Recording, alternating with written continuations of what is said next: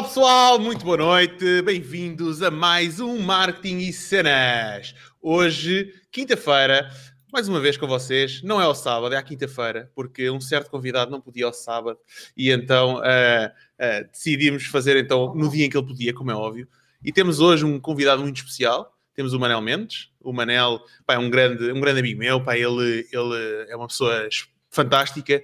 Eu e ele sempre temos montes de conversas interessantes e, e, e, pá, e sempre que chegamos ao fim dessas conversas, dizia pá, bola, a gente devia ter gravado esta conversa porque, pá, número um, acho que tinha sido interessante para outras pessoas que se estão na, na, a passar nesta vida de empreendedorismo connosco.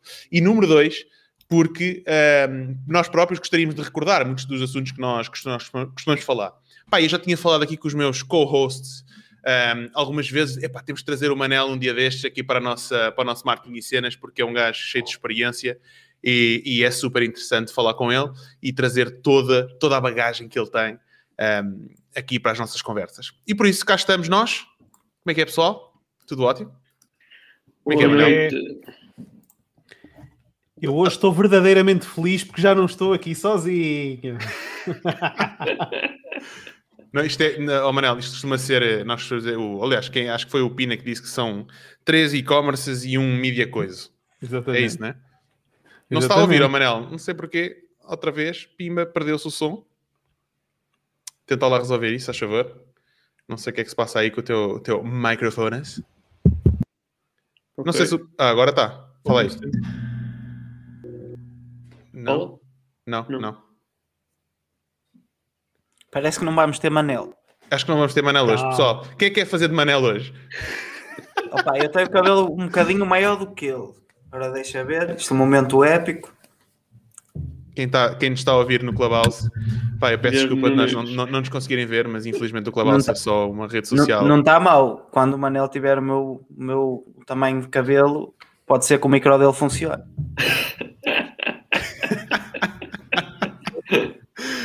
Bem, temos aqui o Carlos Machado. Estamos juntos, estamos sim, senhora Carlos. Como é que estás? Tudo ótimo?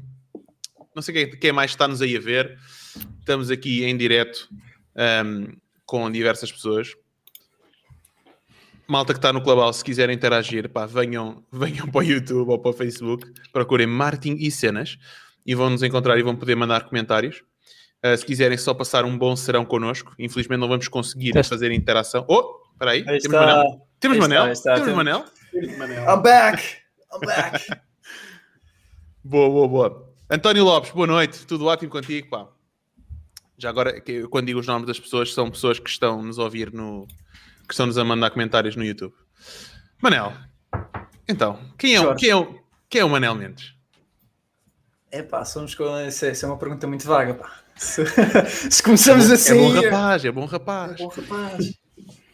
Um, epá, que é uma Manuel Mendes assim, versão 60 seconds, porque isto é um podcast de marketing. Um, Manel Mendes, marketing e cenas, exatamente.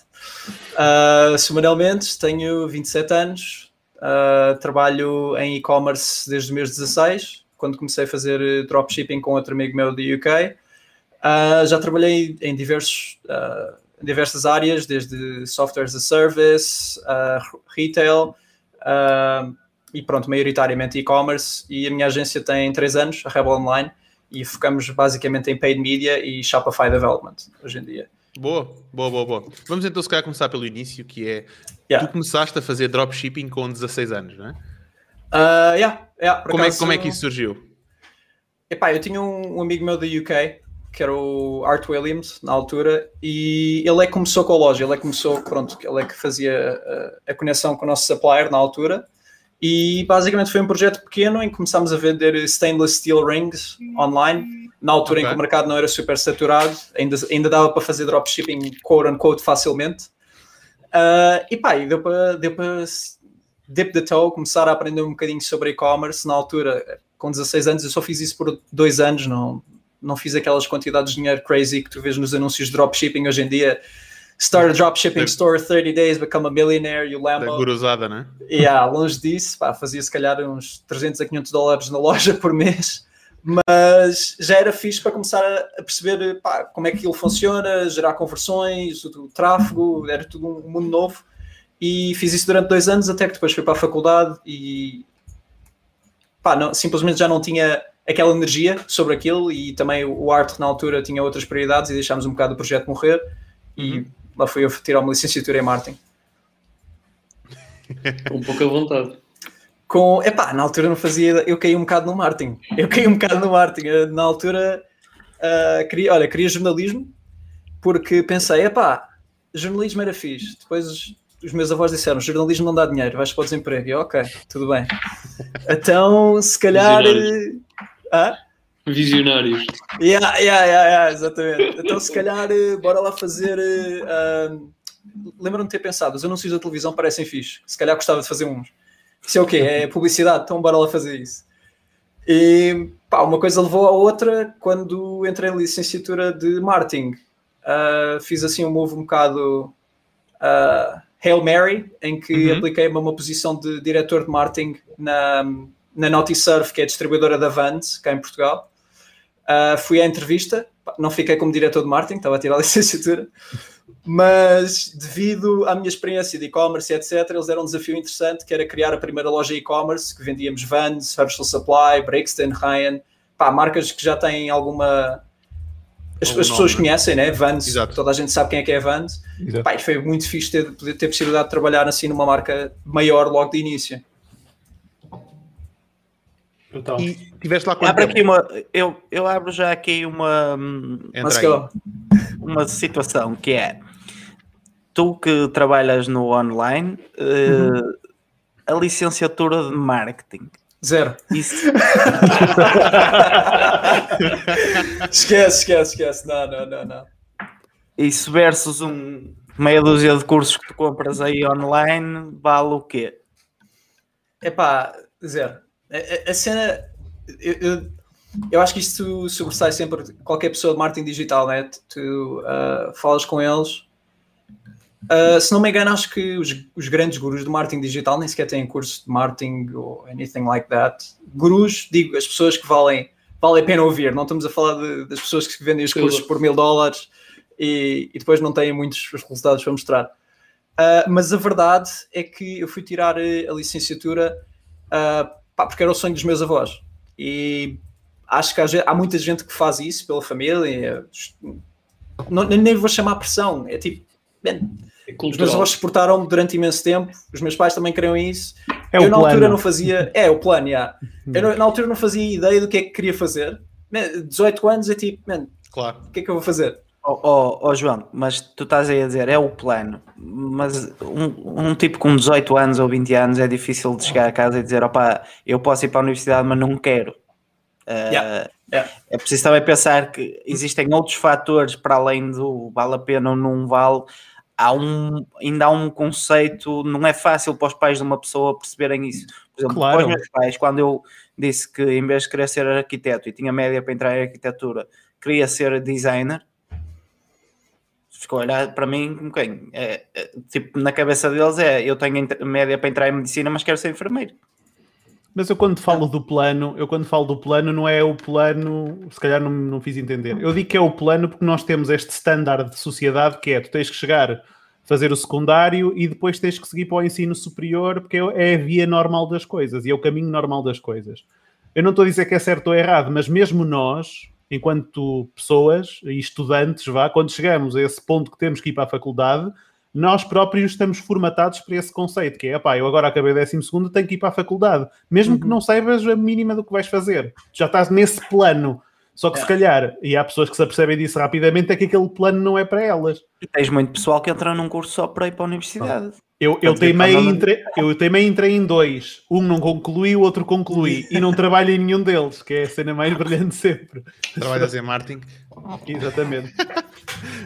Mas eu não fiz marketing. Então, e tu depois de, de quanto tempo é que tiveste a trabalhar nessa, nessas lojas? Uh, pá, na Vans tive quase a licenciatura de marketing, portanto estava a trabalhar enquanto fazia a licenciatura Uh, e depois uh, fui fazer outra coisa que normalmente não se vê no pessoal de marketing digital, fui tirar um mestrado em marketing digital. Uh, again, also uh, um sonho dos meus avós, uh, mas quando fui tirar o marketing digital entrei na Rupial, que o pessoal do e-commerce deve conhecer, que são os developers do Invoice Express, Uhum. portanto, software as a service, etc.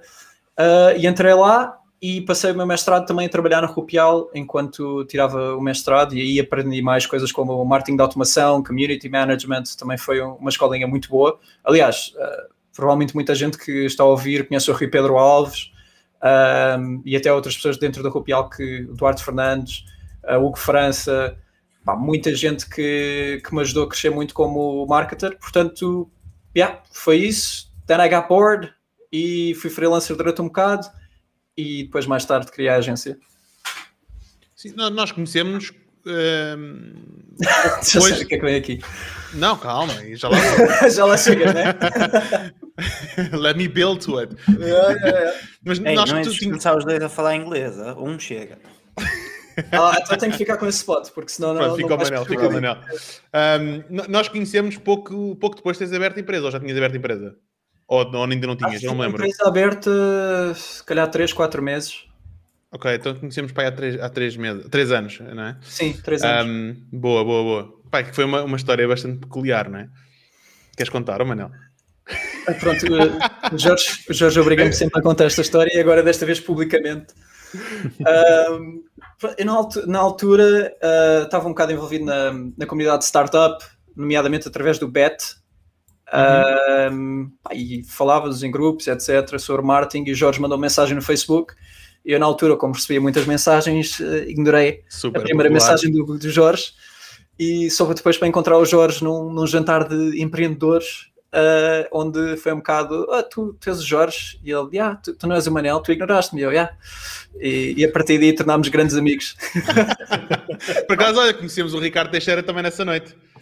Pois foi, pois foi. Samurai, exatamente. Pá, É por acaso foi, foi- tivemos ali um monte de tempo à conversa, os três, até bué da gente lá e nós ali a jantar e, e, e a conversar sobre marketing e foi curioso porque pá, é difícil encontrar pessoas eh, pá, que falam sobre marketing, hum, o lado do marketing que nós trabalhamos muito, que é o lado do da performance, né? performance marketing, Uhum. marketing direto, direct response marketing e, e foi engraçado ver, fogo, este gajo, este gajo faz isto, mano.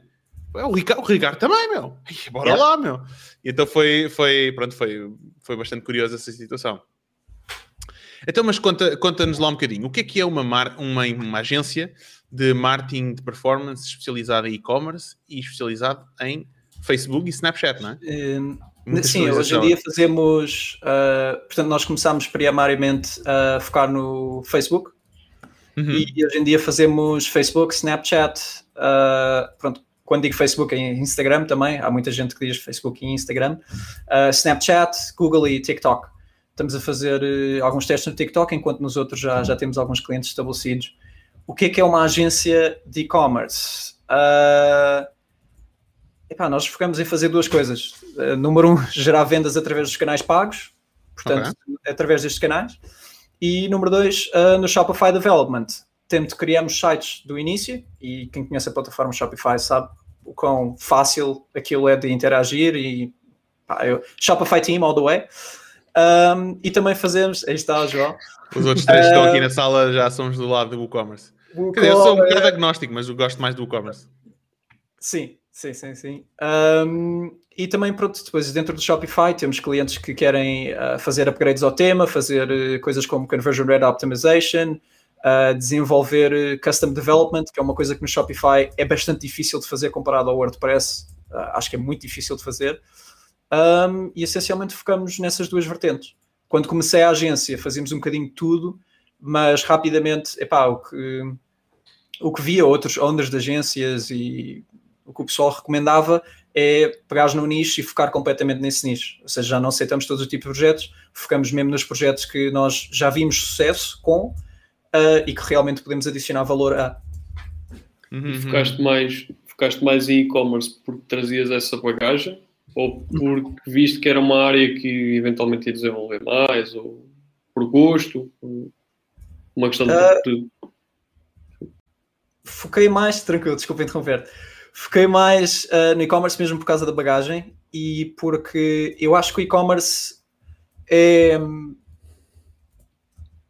Eu sempre olhei para. como é que eu ia dizer? Sempre olhei para isto do, do marketing e lojas e, e vender online uh, como tu tens de ter coisas que, eh, com, que tenham economia de escala, não é? Scaling, that's what you want. Uh, e e-commerce tem muito disso. Uh, e-commerce e software as a service diria que tem muito disso, não é? Tu podes criar um funil e depois podes vender, vender, vender, vender e, e assim é que vais escalando. Uhum. Enquanto que há outras coisas, por exemplo, se calhar eu já trabalhei com, com, por exemplo, dentistas a fazer lead generation e isso é uma coisa que tem um cap, não é? Tu não podes, sim, tu podes arranjar 100, 200 clientes, mas uma clínica tem, tem um limite de quantos clientes é que pode atingir. Os horários, claro. É, exatamente. Uh, e eu sempre gostei bastante da ideia de vender, de epá, eu venho também do. Há duas coisas na minha vida que também que eu tenho feito desde miúdo, que é gaming e snowboard. Snowboard não tem nada a ver com isto, mas gaming tem muito aquela cena da alavanca, né? Tu, tu you push a lever e algo acontece. Uhum. O e-commerce é um bocado isso, né? Tu, tu, mudas uma coisa na campanha e as vendas caem do outro lado. E começas a ver aquilo, um, ali um funil, um puzzle a acontecer à frente. Yeah. Uh, eu acho que isso é que é brutal. E especialmente a parte de construir funis e testar hipóteses, né? no marketing digital tens de testar tudo. I think that's the really cool thing about what we do. Acho que é a parte mais, mais bacana. Isso passou agora a ser o teu jogo, não é? Deixaste o gaming na totalidade e agora o teu jogo é este ainda estou no gaming. uh, uh, acho que isso não, acho que isso vai durar a, vida inteira, uh, mas certamente é pá, o gaming trouxe muito de bem, já deu-me deu inglês que me, permitiu ir lá para fora e hoje em dia 60% da nossa clientela é US, UK, países que falam inglês. Nós não temos muitos Boa. clientes em Portugal. e não só, deu-me também uma coisa que se tivermos alguns gamers que estejam a ouvir isto, é o que nós chamamos de min-max. Portanto, uh, min-max é essencialmente tu olhares para os teus resultados, olhar para a character sheet, digamos, para o teu personagem hum. e perceber como é que eu posso alterar isto para ter os melhores resultados possíveis. É um bocado CRO dos jogos, não é? Que é mesmo para teres aquele. Mid-max. Min-max. Min-max. Ok, nunca tinha ouvido falar disso. É, epá, é, é um termo uh, muito gamer slash nerd, se quiseres. É. Um, mas aquela cena de, de, olhar para os números e otimizar e perceber como é que se pode fazer melhor, isso nem sequer veio de escola, etc. Isso veio de gaming, de ok, como é que eu posso fazer com que isto funcione melhor. Sim, pá, eu lembro-me de jogar uh, RuneScape. Yeah. Uh, pá, e tu tinhas que fazer o upgrade às cenas, né? tinhas armors melhores e tal, e depois era, é, pronto, um gajo ia otimizando o teu, o teu, o teu personagem, um, já que não posso falar inglês. Uh, sou, isso sou eu hoje. exatamente, exatamente. Então, mas tu hoje tu trabalhas com, com clientes internacionais e clientes uh, nacionais. Uhum. Quais é são uh, as grandes diferenças que tu notas entre uh, as empresas em Portugal das empresas que estão lá fora? Um, bem, o número um é, se fizermos a comparação dos nossos clientes US para os nossos clientes em Portugal, número um é, é claro, é, é a escala que tu podes atingir, não é? No US. Um, aliás, no outro dia estamos a ter uma conversa com um, um, um amigo nosso e ele próprio disse: uh, If you can make something work in the US, uh, vai funcionar em todo lado, não é? Uh, por isso é a escala. Primeiro é a escala. Segundo, se calhar é nós nos Estados Unidos é mais fácil encontrarmos marcas que já têm uma atração maior do que em Portugal. Isto não tem a ver com Uh, como é que eu ia dizer? Bem, acho que tem, realmente está diretamente relacionado com a escala, porque tu se começas nos Estados Unidos com uh, mil dólares de budget, que é, uhum. que é, muito pouco mesmo, e começas a ter tração, se calhar facilmente consegues chegar a, a 10 mil gastos. Enquanto que em Portugal, pelo menos na nossa experiência com, com as marcas, uh, e deixo aqui uma pequena nota, nós já experimentámos isto com marcas maiores e é diferente, estou a falar de marcas pequenas, marcas que estão a começar, mas tu tens uma marca pequena, estás a começar o budget é mais difícil de escalar do que se calhar nos Estados Unidos ou no UK, etc. Isto é só economia de escala, tu tens mais pessoas interessadas ou menos pessoas interessadas. Portugal, se não me engano, tem tipo 10 milhões de habitantes. 10 milhões hoje em dia é essencialmente uma broad audience para os Estados Unidos, que vai funcionar bem. É tipo, se calhar um lookalike 10% tem mais do que 10 milhões. Um, portanto, também tens isso, não é? Sim, mas aqui, se calhar, se calhar fiz mal a pergunta, que é isso é um ponto super importante, mas que faço a pergunta de forma diferente, que é, tu, qual é, qual, em termos de mentalidade, em relação aos founders em Portugal versus founders internacionais, tu notas diferenças? Sim, sim, sim, sim, sim. Mindset. Mindset. ahm, Se calhar sofisticação, um tipo de conhecimento. eu não diria sofisticação. Ah, não, não sei se sofisticação é a palavra certa, mas pronto, eu já estávamos a falar sobre isto no outro dia. Ah, em Portugal acho que há um foco em, e se calhar vem de- das faculdades e etc., de fazer as coisas um bocado by the book. Ah, e quando eu digo by the book, é.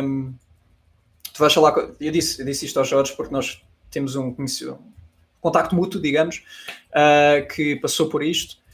E basicamente ele estava numa agência, este, este, esta pessoa que nós conhecemos, ele estava numa agência e pagava se calhar 2.500 euros essa agência e tinha tudo nesse pack, né? Temos SEO, temos paid media, temos organic, social, temos organic social media, temos community management, temos isso tudo, não é? Ah, os clientes nos Estados Unidos se calhar olham para as duas alavancas que podem puxar para crescer o negócio, do género, Facebook está a funcionar, bora focar no Facebook. Esquece o SEO, esque- por enquanto, bora focar no Facebook, porque são equipas pequenas. Né? Tu te- quando tu tens tipo, quando és um founder sozinho, tu não consegues gerir tu- todos os aspectos do marketing digital. É, isso é difícil com quatro pessoas ou até cinco já, como é que uma pessoa vai fazer? Então, nos Estados Unidos, o que eu vejo é que uh, they see something that works and they run with it. É tipo, isto funciona, este anúncio está a funcionar, este produto está a funcionar, bora bombar mais dinheiro, bora levar isto até onde dá. Enquanto que em Portugal, uh, muitas vezes falo com founders e dizem uh, pois nós temos feito o SEO e não temos visto resultados, uh, e também temos a, a meter no blog e também temos a meter no Instagram. They're everywhere, estão espalhados por todo lado e tu não sabes exatamente de onde é que vem o dinheiro. Se eu perguntar, mas então, uh, isso é uma das coisas que eu gosto no paid media versus organic social media. É que organic social media é difícil ter um ROI, enquanto que o paid media tu consegues ver exatamente entrou isto e saiu isto. Uhum. Consegues facilmente fazer uma correlação de onde é que veio o dinheiro. Tu Eu vais diria gostar muito de falar comigo, pá, porque eu, eu penso exatamente dessa forma. Para mim, Ah, ok, agora orgânico- sei, pensava que dizer o oposto. Não, pá. Para mim, eu penso exatamente como tu, pá. Se, se- a, a forma mais, mais. Aquilo que eu domino é aquilo que eu quero fazer muito. Ah, aquilo que eu não domino, eu não quero fazer porque não quero perder tempo com isso. Exatamente. E, ah, e essa parte do orgânico acaba por, por matar um pouco o meu negócio porque não, não dou aquele follow-up orgânico porque eu foco muito em ads. Porque é, é onde está, ah, onde o meu tempo vale mais. Uhum. É, Sim, é mas a 100% isso.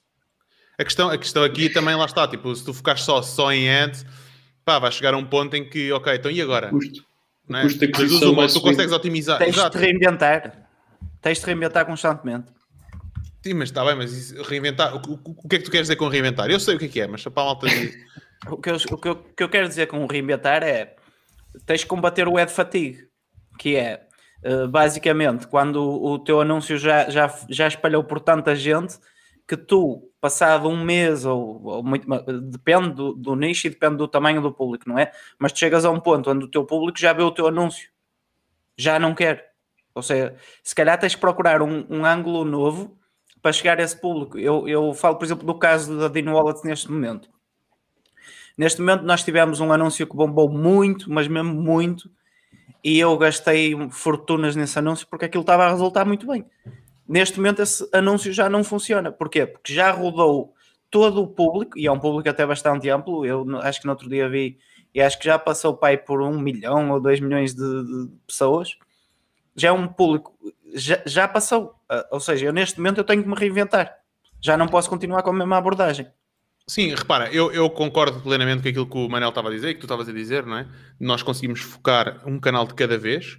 A questão é que, vamos imaginar, se tu, vamos, pá, simples duplicação de que é começar a fazer um, email marketing, não é? Se tu começas a fazer email marketing, o teu custo de aquisição de cliente vai baixar, porque tu se calhar consegues aumentar o LTV do teu cliente, o lifetime value desse cliente, e por isso tu vais conseguir ter mais budget disponível para adquirir ainda mais clientes na parte de paid media.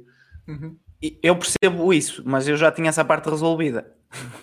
Porque o email marketing, eh, o email marketing acaba por ser uma coisa fixe, que é só tens que, a maior parte das coisas é a da automação, a maior parte das coisas só tens que fazer uma vez. Exatamente. Uhum. E até, até é a parte mais, mais simples de começar.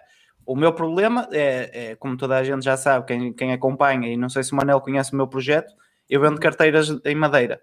Ou seja, eu só tenho uma carteira para vender a um cliente. Não, o meu problema, se calhar, é, é o leque de produtos, ou seja, não há LTV no meu caso.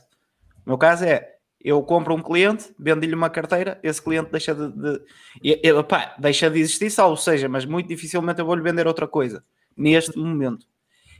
Um, portanto, o meu jogo é esse. O meu jogo é pegar naquela pool de saber que uh, eu já vendi mais de 10 mil carteiras, mais ou menos. Uh, só que só vendi a 10 mil pessoas. Portanto, eu sei que consigo vender a 300 mil pessoas por exemplo, há 300 mil pessoas que usariam a minha carteira, eu só tenho que encontrar o ângulo certo para chegar a essas 300 mil. Só que se calhar dessas 300 mil, a 5 mil eu chego com a mensagem A, a 5 mil eu chego com a mensagem B, a 5 mil eu chego com a mensagem C e etc. E daí, é que, e daí eu estar a falar da, da questão de quando tu jogas os jogos de Facebook Ads, tu tens de estar a reinventar constantemente. E não quer dizer que daqui a, sei lá, dois ou três meses eu não possa pegar no, numa jogada que eu tinha antes e voltar a metê-la, e se calhar já é o timing para outras pessoas. É, acaba por ser um jogo interessante nesse sentido, porque tu podes sempre reciclar conteúdo uhum. e podes sempre otimizar o próprio conteúdo uhum. que já tinhas. Há uma coisa muito interessante que se está a passar que é. Eu já cheguei a falar aqui, eu já, já cheguei a fazer o teste, só que da maneira errada. Eu neste momento tenho, eu, eu peguei nesse vídeo e desconstruí as partes do vídeo e, e tenho aquilo que eu chamo, o, o próprio conjunto de anúncios chama-se Frankenstein Okay? Eu peguei no vídeo e fiz um Frankenstein. Três variações de início, três variações de meio, três variações de fim. Dá 27, uh, dá, dá perto de 20 conjuntos de anúncios, porque há alguns que não, não uh, alguns que eu depois achei que, não, que, que a mensagem não fazia uhum. sentido uhum. de uma certa forma, e, e dá, acho que tem 18, uh, 18 conjuntos de anúncios, mais um só para stories. E o interessante é, eu emprenhei um bocado de ouvido, porque toda a gente que via o Ed dizia-me que o Ed estava muito fixe por, aquela questão de no final do Ed eu dizer, opá, e as moedas metes-as no bolso. Agora que eu deixei correr os ads, porque eu a primeira vez fiz um erro, fiz um CBO e o Facebook acabou por não otimizar, não, não distribuir o dinheiro da maneira certa, ou seja, eu fiz um teste que foi mal feito. Neste momento não, aquilo está tudo estruturado, ele tem que gastar o mesmo dinheiro em todos. O que eu estou a reparar é que das conversões que lá estão, 70% dessas conversões vêm dos anúncios que não têm a referência às moedas. Hum. Quando eu pensei, ou seja, emprenhei de ouvido, não, não fiz o que se tem que fazer, que é jogar com os dados, joguei com a minha emoção e pensei que o facto de ter aquela piada das moedas no fim era o que fazia o anúncio. E na okay. verdade. Explica-me lá, a malta que está aqui, que é do Sul, o que é que é isso de emprenhar de ouvido? Emprenhar de ouvido é quando Emprenhado ao ouvido é normalmente quando tu ouves outra pessoa e, e, e, enches o teu ego baseado naquilo que tu ouviste ou naquilo que tu achaste. Acaba por ser um, um bocado. As tuas assumptions, no fundo. Não são propriamente as tuas assumptions porque alguém te referiu que aquilo que estava bom. Ok. É da mesma maneira que eu posso chegar à tua beira e dizer-te: olha, é difícil. A comparação que eu tinha a dizer era eu chegar à tua beira e dizer: olha, Sporting não presta, Sporting não presta, Sporting não presta e, e 30 tu pessoas diziam a mesma que... coisa, então mudavas de clube. Claro, claro, claro. claro, claro. É, okay, é, claro que estava a falar de clube, é, não, não se muda assim, mas é o, foi o exemplo que me saiu agora. E o Sport está em primeiro lugar, por isso. mas não vamos falar de clubismos agora, não, não, não nada.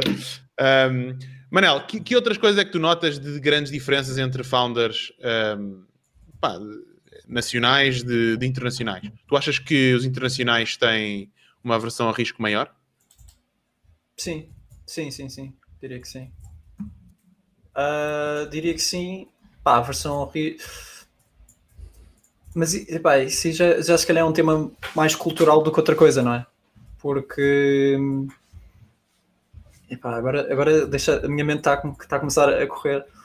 Mas again, nessa conversa que nós tivemos com, com, o, nosso, com o nosso amigo recentemente, ele, ele, disse que na US eles aprendem a vender desde miúdos, não é? Yeah, yeah, yeah. Lembras-te disso? E que cá em Portugal não há. Epá, vender, eu acho que vender às vezes é quase uma coisa feia em Portugal, não é? Nós, nós pensamos muito. É muito tabu. É, é muito tabu, exatamente. Um, e acho que quando chegas aí, se calhar é por isso que normalmente founders, uma coisa que tu notas muito, muito, se calhar, é na US eles pensam muito em como é que eu vou vender isto, qual é que é. Uh, não, não especificamente qual é que é o meu target, etc como é que eu vou vender isto? Como é que, who, who's gonna buy this? That's the main question, right? Uh, who's gonna buy this? That's the main question, right? Uh, enquanto que cá nós temos mais, e, e maybe that's why, porque é que nós temos tão bons engenheiros, há uma cultura de produto muito mais forte, há uma cultura de até, até branding. O nosso branding também é muito forte, mas às vezes não passa daí, porque é do género, pá, fizemos esta marca brutal. Por exemplo, eu tenho, tenho um cliente uh, que eles mudaram uma coisa no produto deles e por isso tivemos de desligar, e estamos a falar de percentagens, ok? E nós tivemos de uh, mudar um anúncio deles, estava a funcionar muito bem, uh, e como eles tiveram de mudar uma, a descrição do produto, nós tivemos de mudar o anúncio. Então o ROAS desceu imenso. Porquê? Porque desligamos um dos top performers uh, devido a uma coisa que, pelo menos da perspectiva de paid media, não devia afetar a coisa, porque simplesmente é, olha, isto está a gerar bom tráfego para as pessoas, as pessoas vão ler a descrição do produto atualizado no site, it doesn't need to happen, but, mas eles forçaram mesmo e há esse foco, enquanto se calhar nos Estados Unidos eles, já, já aconteceu, eles dizem, pá, se o anúncio está a levar a bom CPA, se está a trazer um bom ROAS, é manter ligado. Exato. É manter ligado. Aliás, João, tu tens um cliente, não é? Que tem, que tem anúncios a correr há três anos, o mesmo anúncio, não é? Sim, sim, sim. Pá, Há três eh, estamos a falar de uma audiência, a audiência mais forte dele tem 89 milhões de pessoas, por isso aquilo dá para correr, correr, correr, correr, correr. Ahm, epá, mas, mas no seguimento daquilo eh, que estava a ser falado, eu agora até me perdi aqui um bocadinho por causa daqui do, do chat que abriu. Concentra-te só um minuto. Então pensa aí no que é que ias dizer. Só eu vou Força, aproveitar força, o momento força, que é para dizer que malta que está no Clubhouse, pá, infelizmente nós não vamos conseguir chamar as pessoas acima. Eu sei que algumas pessoas estão a levantar a mão. Pá, não, não há forma. Nós estamos a transmitir isto no, no YouTube e no Facebook. um, em direto. Normalmente é aí que nós, que nós fazemos as transmissões e estamos a fazer um teste hoje, estar a fazer esta transmissão também no Clubhouse. Por isso é que aparece só eu a falar, mas não sou só eu, são estas cinco pessoas fantásticas que estão aqui. Uh, pá, se tiverem perguntas para fazer, procurem marketing e cenas no YouTube e vão com certeza encontrar a transmissão em live ou no Facebook e poderão fazer a pergunta por lá. É um teste que estamos a fazer e pá, no futuro pode ser que a gente consiga gerar interação, injetar aqui no sinal o áudio do Clubhouse, um, mas para já não vamos conseguir. Pedimos já desculpas, venham para o YouTube e, e vamos embora. João, lembras da pergunta que quis fazer? Não, ia, ia comentar que é um bocado o, que o Manuel estava a dizer, que é a malta lá fora é um bocadinho mais pragmática, pá, enquanto, enquanto a vaca der leite, pá, é espremer o máximo possível e continuar ali, que é tipo, não, não vamos estar aqui com coisas, não vamos agora estar com minhoquices, é, pá, funciona, vamos continuar, mesmo que haja ali uma alteraçãozita mínima, pá, não vamos ligar a isso. Nós aqui, se calhar, somos muito meticulosos e muitas vezes essas coisas acabam por, eh, por, por eh, se virar contra nós. Ah, claro que nem toda a gente é assim, obviamente, mas, eh, eh, mas há malta que é, que é assim, que se foca demasiado nos pormenores em vez de se focar. Por acaso ia fazer uma pergunta ao Manel, um bocado relacionada com aquilo que ele estava a falar, que é, tu focas-te em e-commerce, Uhum. mas, por exemplo, há malta, eu não faço isso para já, é uma coisa que estou a considerar fazer, mas para já não faço, até porque também foi, estou há pouco tempo nisto, desde novembro de 2019, e achei melhor não fazer. Mas muita malta que já está há algum tempo acaba por se focar num determinado nicho, por exemplo, neste momento estás no e-commerce, mas mesmo dentro do e-commerce há malta que se foca em determinado tipo de clientes, por exemplo, clientes da área da beleza, clientes da área do, hum, sei lá, da área de suplementos, whatever, pronto. Tu focas-te em alguma área específica ou és mais abrangente, tipo e-commerce, mas acabas por, por ter vários projetos de e-commerce de, de nichos diferentes ou de verticais diferentes? Como é que tu atuas? Uh, temos verticais diferentes. Verticais Ok. diferentes. O, o que tu disseste, epá, eu acho que recomendo, mas normalmente as agências que fazem isso têm, um, têm um processo que é super fácil de replicar uh, across brands, né? E eu acho Exato. que aí, aí tu tens, quando tu chegas a esse ponto, tens um tens um futuro como agência muito bom porque podes escalar rapidamente. Tens aquele processo, entregas às pessoas, dás aos colaboradores é para seguir isto e em cada marca fazes sempre a mesma coisa e isso tem resultados sempre. Uh, nós não fomos por esse caminho, uh, se calhar ainda, se calhar no futuro podemos, mas a verdade é que já tivemos, uh, vou-lhe chamar sorte, trabalhamos com muitas verticais diferentes. A vertical com que trabalhamos mais e o nosso maior cliente é apparel, portanto, roupa uh, e esse género de coisas. Nós já tivemos bastante clientes e com esse cliente estamos a gastar cerca de 120, uh, 120 mil dólares por mês em paid, em paid, ad, paid ads, sorry about that. Uh, por isso, é assim, quando tu gastas 120 mil por mês, tens um acesso a data uh, diferente do que Claro. se calhar se gastas 5 mil, não é? Então vais olhar para outras marcas de roupa e nós apanhamos nos teachings se estivermos com esse cliente e aí podemos replicar, mas acho que toda a gente aqui ainda sabe, uh, nem sempre as coisas que funcionam num cliente funcionam noutro. E Exatamente. testar. Que era isso que eu ia dizer, independentemente de uma pessoa até trabalhar no mesmo vertical eh, em e-commerce, Uhum. o facto de teres os processos todos montados, isto não é tipo. Pá, eu, eu gosto muito da expressão que foi-me passada por uma das pessoas de uma agência com que eu trabalho, porque eu, eu, apesar de. Nós ainda não tivemos o privilégio de falar, mas devemos falar e trocar umas impressões. Uh, para entender. Good stuff, good stuff. mas a, a situação aqui é. hum, eu não gosto muito de fórmulas cookie cutter, que é tipo aplicar a mesma coisa, tipo a forma da bolacha, estás a ver? Yeah, o gajo yeah, yeah. a massa, está a cortar igual para toda a gente, porque até uma marca é diferente. Aliás, eu tenho tido desafios completamente dispares, tudo bem que também trabalho nichos diferentes, mas tenho desafios completamente dispares e, e relativamente a contas e a situações que, que não deviam ser tão dispares, não é? Um, por isso, yeah, uh, acaba, acaba, por ser, acaba por ser um bocadinho uma pessoa, além de ter esses processos, há mais do que isso, não é? Há, há outras coisas que é preciso ver e outras coisas que é preciso analisar, e é como tu dizes, uma pessoa quando tem dados e quando tem volume de dados, acaba por encontrar determinados padrões e também começa a perceber que se calhar determinadas coisas que partia do pressuposto que eram uma verdade, afinal não são assim tão verdade. Não é? Ele 100%. depende, ele depende. 100%. E- Isso é a maior coisa do, do marketing digital, se calhar, é que tu chegas a um ponto. Uh, epá, e digo isto, again, voltando à questão do curso, né? vais tirar um curso de marketing digital, epá, para já, o que vais aprender lá já não, já não se faz, porque é pessoas que, à partida, que já estão a ensinar uma aula, é porque esses métodos já foram utilizados há dois, três anos atrás, se calhar. Uh, ma- e o marketing digital, como nós sabemos, uh, há aquela frase do marketers ruin everything. né? Nós pegamos numa coisa e saturamos ao máximo. O Facebook Messenger durou o quê? Seis meses antes de. Foi uma coisa maluca. Um, agora, voltando àquele ponto de replicar e o cookie cutter, há certas indústrias onde o cookie cutter funciona e eu acho que essas indústrias são mais coisas como um, B2B, lead generation. Uh, sem dúvida que devem existir fórmulas de vender SaaS, tipo funis pré-montados em, em que tu metes somente aqui o teu conteúdo, é conteúdo, é conteúdo. E-commerce, acho que já é das mais difíceis de, de fazer isso. Sim. É, tem muitas variáveis, sim, sim. É. E depois não só o produto, o preço, uh, pá, as audiências, não é? Muitas das, dessas coisas também não são bem definidas versus uh, pá, outras, outras coisas como tu vendes para imobiliário, não é? Em que Sim. já é mais, é melhor definido de alguma forma. Já podes pegar nessa fórmula e, e fazer para várias pessoas. Mas a, a coisa mais importante, se calhar, aí no meio disso tudo também é, como o Guilherme disse, é o, o ângulo. O angle. Epá, eu, ah, eu nunca me vou esquecer desta apresentação que foi do. ah, aqui um nome que muita gente também deve conhecer, que é o Nick Shackelford. ah, no ah, Affiliate World foi. Na- na- na- como é que se chama? Aquela que nós nos registramos? É o Affiliate World, é? Não, foi na Affiliate World antes do Covid. Foi em 2019 ah, em Bangkok. Barcelona? É Bangkok, Não, ok. Bangkok, é de Bangkok. Pá, uma apresentação brutal e ele facilmente mostrou como é que dois anúncios Da da mesma Sheet. Hã? Da Miracle Sheet. Por exemplo, yeah, yeah, Eu, yeah. vi, eu, eu vi isso. excelente, excelente. Dois anúncios da mesma marca, tu mudavas o ângulo e apelava a um target completamente diferente.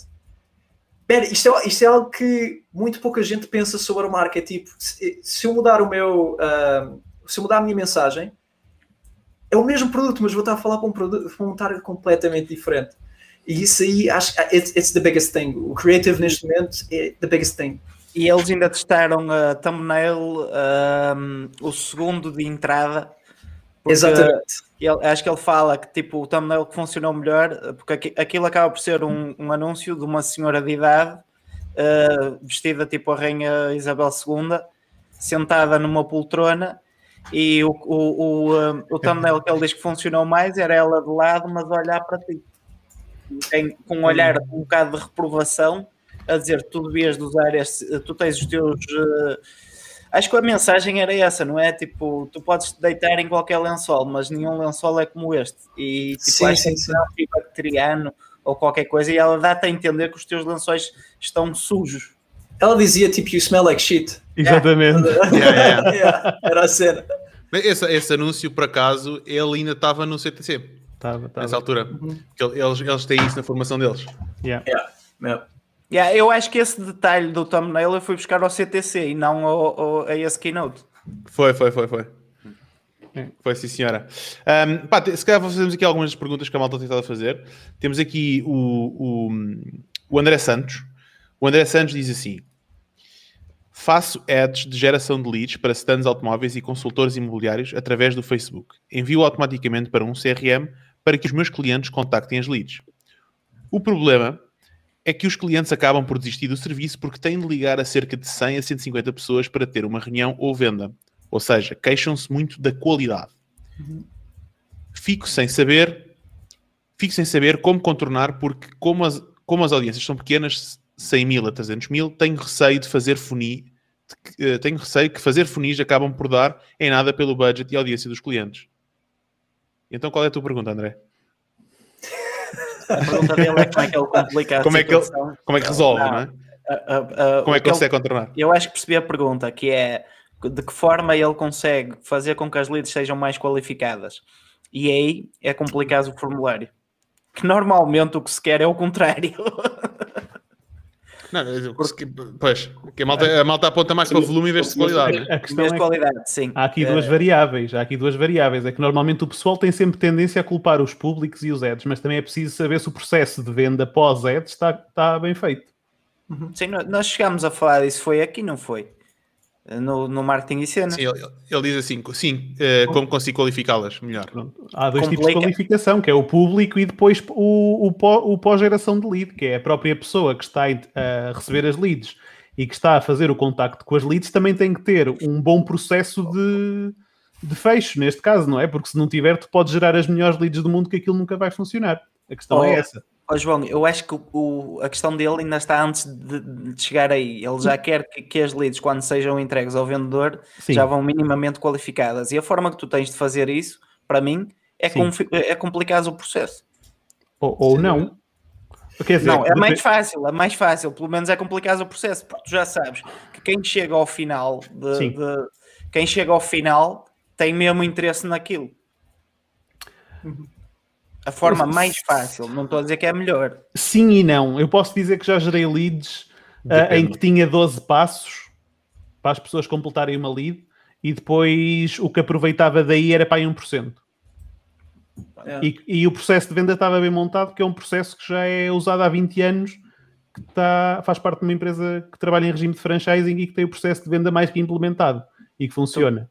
Exato. Tu dizes, Manel, tu dizes com um processo que está feito há 20 anos, está feito há 20 anos num podcast Calma. de marketing Calma. em 2021. Calma, tu interpretaste mal. Tu és um gajo perigoso que um gajo tem que ter cuidado com aquilo que te diz. sim, O a processo- da O manhã. processo que está implementado há 20 anos é um processo que, além de estar implementado, é evoluído ao longo de 20 anos. Quer dizer que há Oh. pessoas que o utilizam numa base diária e que estão a desenvolver numa base diária. Sim, João, olha, olha, olha o desenho, olha, olha. Olha eu conheço o bem. Eu conheço bem e sei que tu não ias dizer isso se não tivesse a certeza. Agora, eu Obviamente. só te fiz a pergunta para tu clarificares para as outras pessoas. Epá, eu quero que as outras pessoas, epá, as pessoas se tiverem dúvidas que me venham perguntar, eu respondo, não há problema nenhum. Então, o, Guilherme fez a pergunta por todos. Pronto, Mas, então bom, eu Manel, o que- respondo, o que, é que, o que é que tens a dizer sobre isso, Manel? Um, epá, em termos de qualificação de leads, especialmente se estás a fazer lead, lead generation, uh, eu não acho que a resposta esteja logo em qualificá-los à entrada.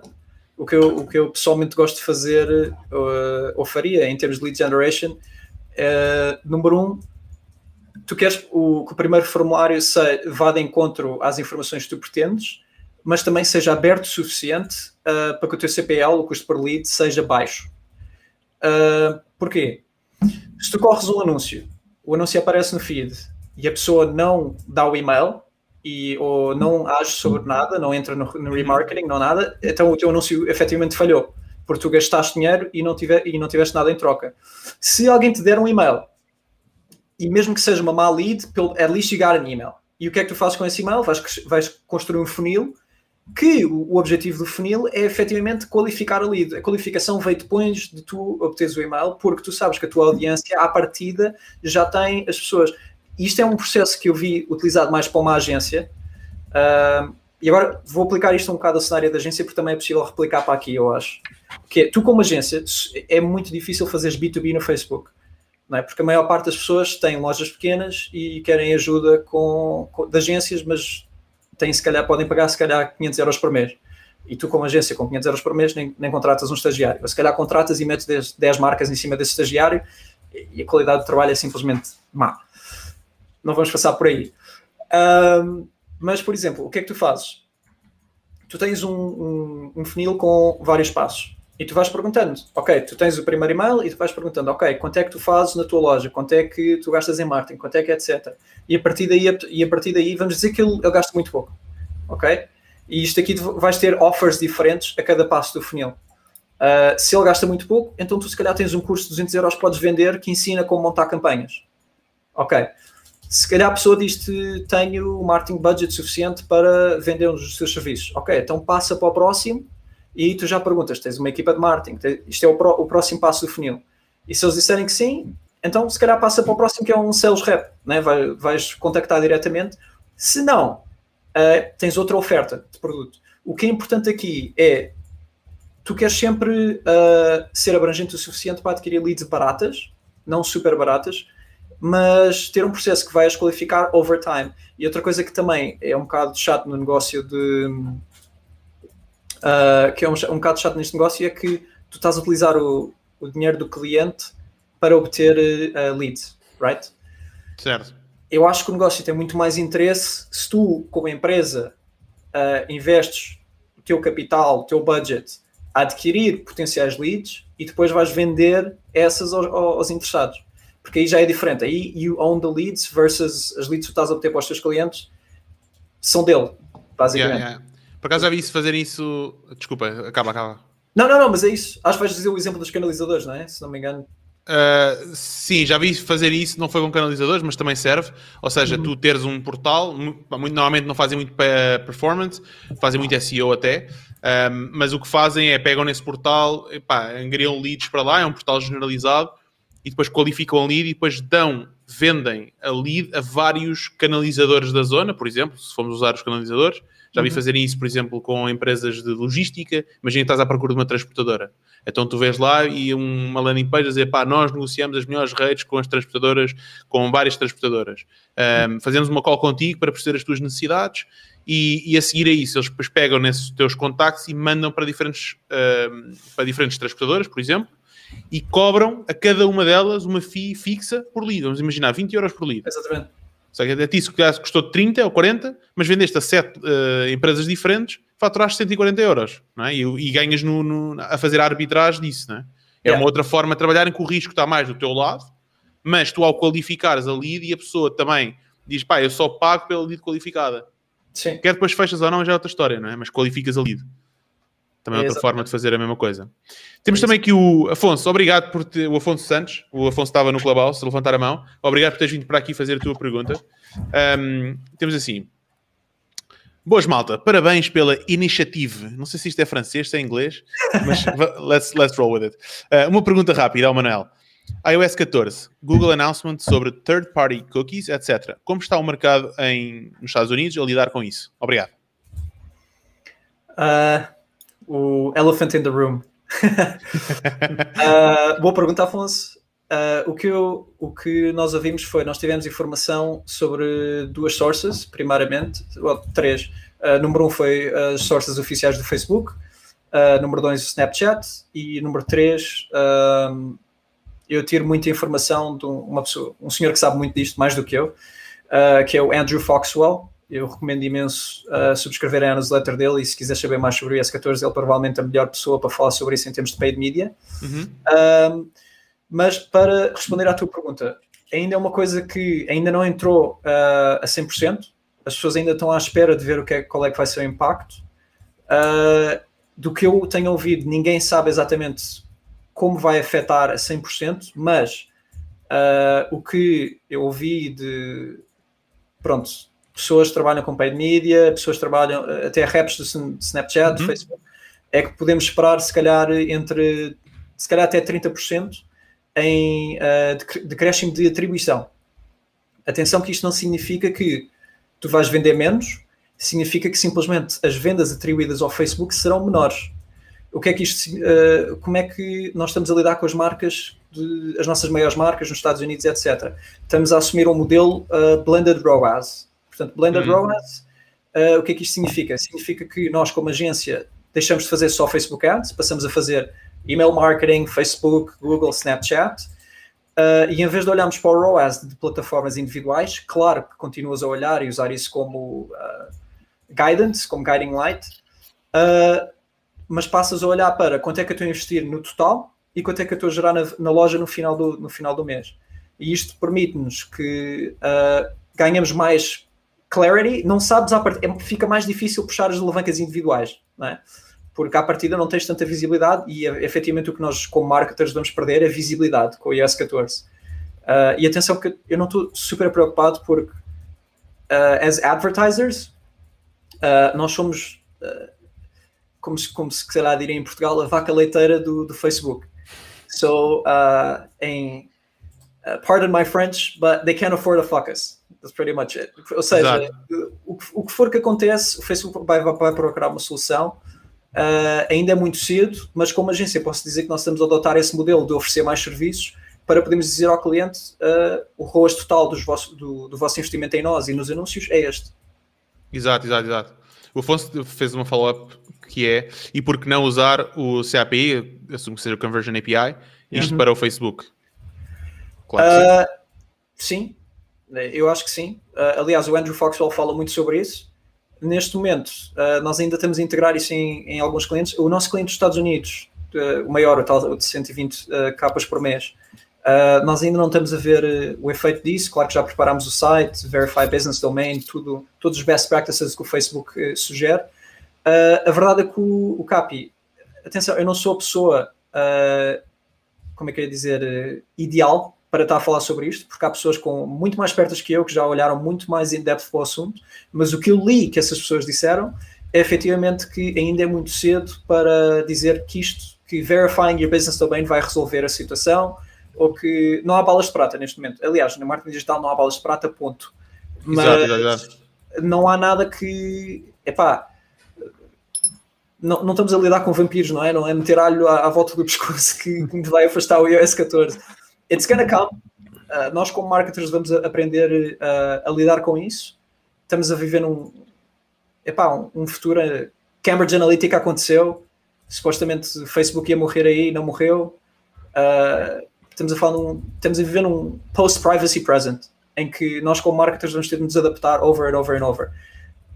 Agora, por último, que eu sei já estou a sentir que estou um bocado a rant, mas canais como email marketing, Facebook Messenger, tudo que seja direct to consumer, em que tu possas uh, adquiri-los e tê-lo numa base de dados e possas falar diretamente com eles, that's the main goal. That's the main goal. É usar estes canais, Facebook, etc., para comprar, uh, adquirir a compra uma vez, tens o cliente na tua base de dados, sugiro teres um produto com bom LTV, ou pelo menos que possas vender over and over. Desculpa, Guilherme. Calma, que eu já estou a tratar disso. Ah, boa. Um, e a partir daí, uh, that's the money maker, porque se tu, eu, eu vendo paid ads, mas até eu sei que se tu constróis uma marca que só depende de paid ads, mais cedo ou mais tarde vais cair porque não é ah, sustentável. Exato, boa. Ju- João, Eu o que é já, que dar? já me disseram isso várias vezes, eu já aguentei sete anos. E sempre a subir. Não mas, mas lá está, o esforço acaba por ser mais hercúleo quando tu não tens da parte da brand hum, essa, essa, essa questão, não tens o lifetime e etc. E eu já estou a tratar disso. Sim, senhor. Sem dúvida alguma.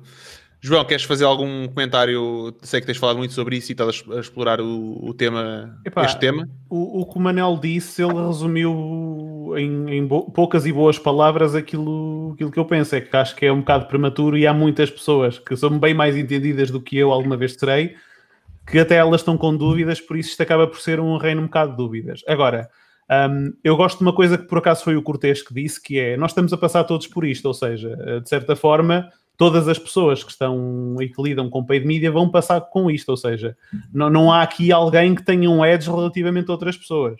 Uh, o que vai acontecer é que há pessoas que se calhar estão mais dentro do assunto e que vão acabar por ter um edge numa primeira fase, mas ao fim e ao cabo, o Manel também disse bem, também o Facebook não vai deixar as pessoas na mão, porque isto também é o ganha-pão do Facebook e ele também quer garantir a experiência para os, para os advertisers. Como vai ser, não faço puta ideia. Um, agora, há uma coisa que também é importante, que é, antes de haver pixels e antes de haver algoritmos e tudo mais, já se fazia publicidade online e já havia pessoas a ganhar muito dinheiro com publicidade online.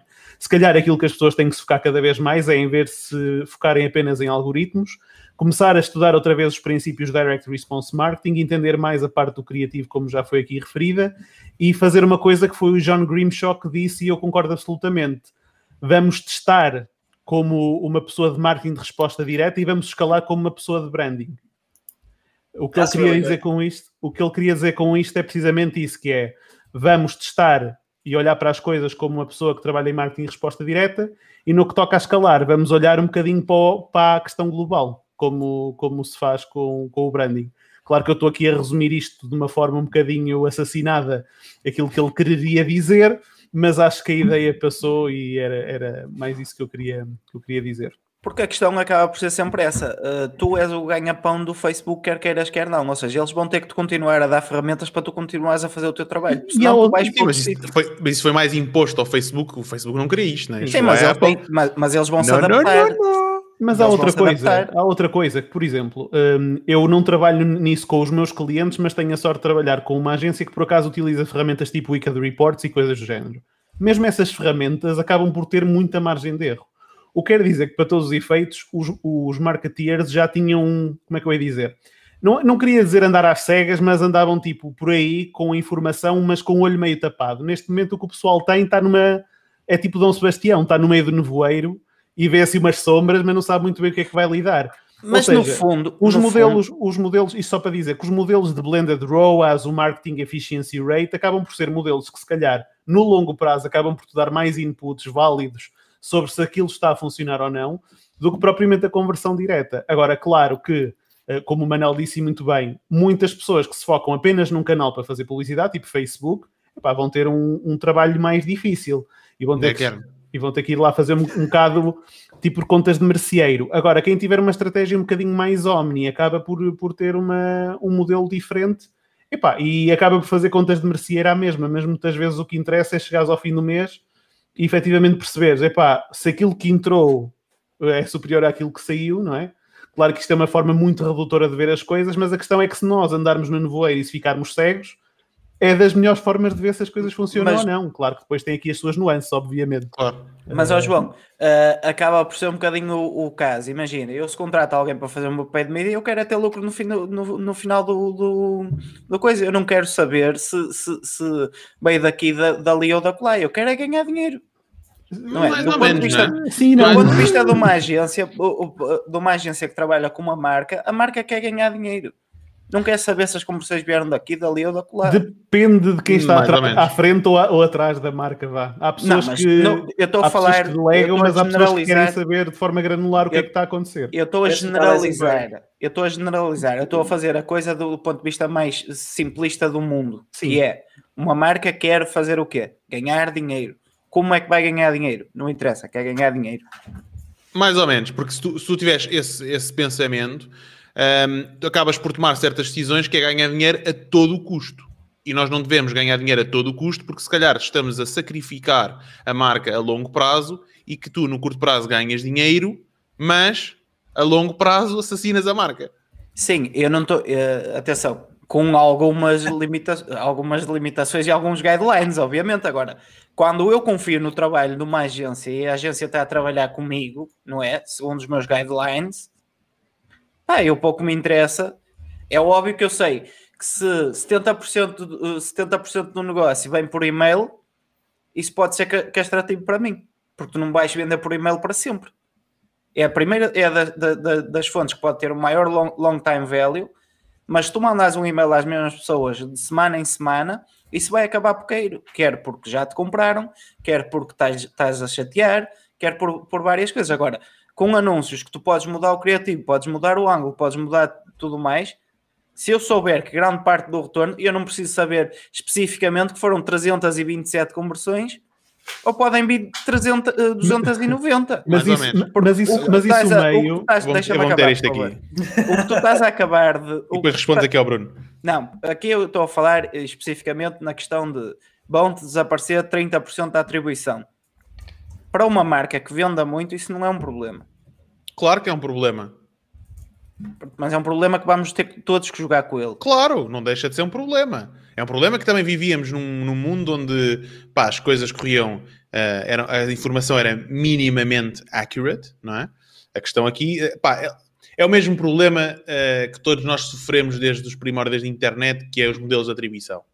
É? Qual é que é o modelo de atribuição correto? É? Tu parares, tu parares campanhas de topo de funil e depois não percebes como é que tu- o, teu, o teu ROAS nas campanhas de bottom of funnel tem uma performance horrível porque a frequência está cada vez maior porque não tens gente a entrar em cima. Mas como é que tu analisas isto aqui, não é? Mas pronto. Hum, isto é um, é um- um- é um bom, um ótimo tópico para esse que tu estavas a dizer que se tu trabalhas com uma agência e tu confias na agência, é um ótimo segue para eu fazer uma outra pergunta aqui ao Manel, que é de que forma é que a tua agência trabalha de forma diferente às agências tradicionais? Um, assim, first things first, uh, nós tentamos sempre trabalhar com o modelo de revenue share. E O que é que isso quer modelo- dizer? Explica lá. Revenue share significa que muitas vezes nós. bem, muito, muito fácil.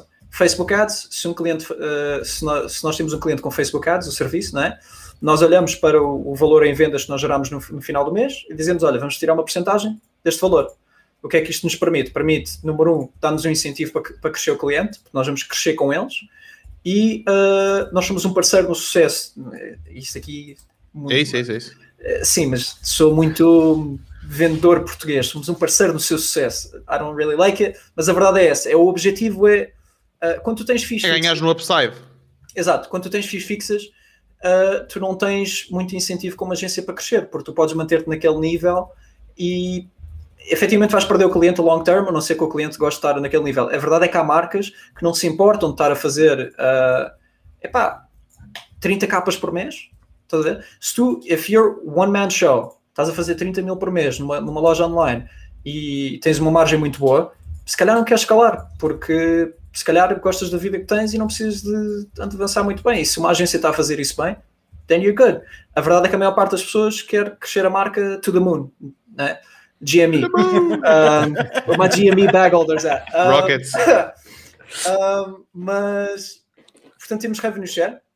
Aí diferenciamos. Se é Mas tens um diferente. mínimo? Uh, nós temos diferentes porcentagens de revenue share de acordo com o valor que a empresa vai gastar no Facebook Ads. Portanto, uh, ah, e com, para empresas que gastem, epá, neste caso, menos de 5 mil, tem, cobramos simplesmente taxa fixa, porque nós nunca vamos poder cobrar um revenue share a esse nível, a não ser que o teu produto tenha tipo 5 de rosa, uma coisa assim. Uh, eu nunca vou poder cobrar um revenue share que vá fazer break-even em termos de custos da minha equipa. Uh, porque nós somos, somos uma agência pequena, a verdade é que trabalhamos com. Nós, neste momento, temos cerca de 12 clientes no total. Uh, o nosso objetivo não é ser a próxima Deloitte ou a próxima, uma agência enorme, o nosso objetivo é termos uma, uma A-team de players que sabem o que, o que fazem e escalamos marcas assim, porque assim nós conseguimos entregar trabalho de qualidade e conseguimos ter foco nas marcas com que trabalhamos. Não estamos a trabalhar em montes de marcas ao mesmo tempo. Uh, portanto, isso é se calhar outro fator diferenciador. Aqui muito importante, uh, em termos de agências, um, the world of agencies, it's a fucked up world. É muito difícil tu diferenciar-te e todas as agências dizem que são diferentes, etc. E uh, eu vou-te ser sincero, ainda hoje de manhã perdi um cliente. Hoje de manhã perdi um cliente. Uh, e a razão é porque nós, não, we didn't do a good job. E that happens. Uh, e o que não falta em termos de brands e clientes, especialmente se tu tiveres uma marca, já trabalhaste com muitas agências, you have a million horror stories. Apesar de se calhar se fores falar, se fores falar com essa agência, essa agência diz: não, nós tratamos os clientes diferentes e somos isto e somos aquilo. Uh, o fator diferenciador de uma agência são duas coisas, essencialmente. É o que as pessoas dizem ti depois de trabalhares com elas. Um, e a experiência que tu tens ao trabalhar com essa agência, porque toda agência, uh, todas as agências vão dizer-te uh, coisas que são boas para elas, são benefícios para elas. Uh, e se calhar, pronto, é um fator diferenciador de nós, é o que eu aprendi se calhar na Rupial, vem da Rupial, que eles também dizem muito, é o no bullshit. Uh, nós olhamos para um cliente e somos muito transparentes e diretos no, no, sentido de gerir expectativas, não vamos vender sonhos de ouro para ninguém, é tipo, olha, uh, se estás à espera de 5 de ruas a gastar 50 capas por mês, se calhar não vai acontecer, nem toda a gente tem um produto assim.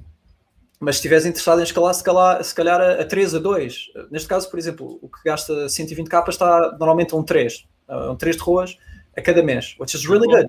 Yeah, nós tentamos sempre manter um, Basicamente, tu com 3 de roas duplicas a, o valor que investiste, normalmente, tipo, entre impostos, o valor do produto e 3 de roas é duplicares o dinheiro que lá meteste. Yeah. E depois, o bom desse cliente é que tem LTV, não é? Então começa a vender pois, por já. e-mail, etc. Já agora, desculpa, Manel, só para, só para, para quem não. Há, há, pessoas que aqui podem não perceber o que é que, isto, o que é que nós estamos a dizer é. O Manel tem um cliente que gasta 120 mil dólares por mês em paid media, ok? E a média de ROAS que ele tem, ou seja, return on net spend, quer dizer que ele, por cada euro que investe em paid media, gera 3 euros ou dólares um, em, em retorno de faturação e não de lucro, ok? Pronto, convém, convém perceber porque depois é preciso tirar os impostos e o preço do produto e do shipping e etc. Porque é, é diferente ROAS e ROI. Há muita gente que confunde Exatamente. isso. Se quiseres falar um bocadinho de. Uh, pronto, não, uh, acaba aí o que estavas a dizer que é importante, uhum. mas depois, se calhar, convém fazer esta diferenciação, que há muita gente que não percebe a diferença entre os dois. Sim, sim. Um, é assim, eu não, não vou dizer muito mais sobre a diferenciação de agências, porque há imensas agências. Uh, há, hoje, quando tu tens. Atenção, quando tu tens. Uh, ia dizer miúdos, mas se calhar um bocado. Uh, um bocado um service a eles, mas quando tu, quando tu tens pá, empreendedores de 18, 19 anos a fazer vídeos no YouTube de como começar uma social media agency, you know, tu sabes que estás no mercado saturado porque tem uma barreira de entrada muito pequena.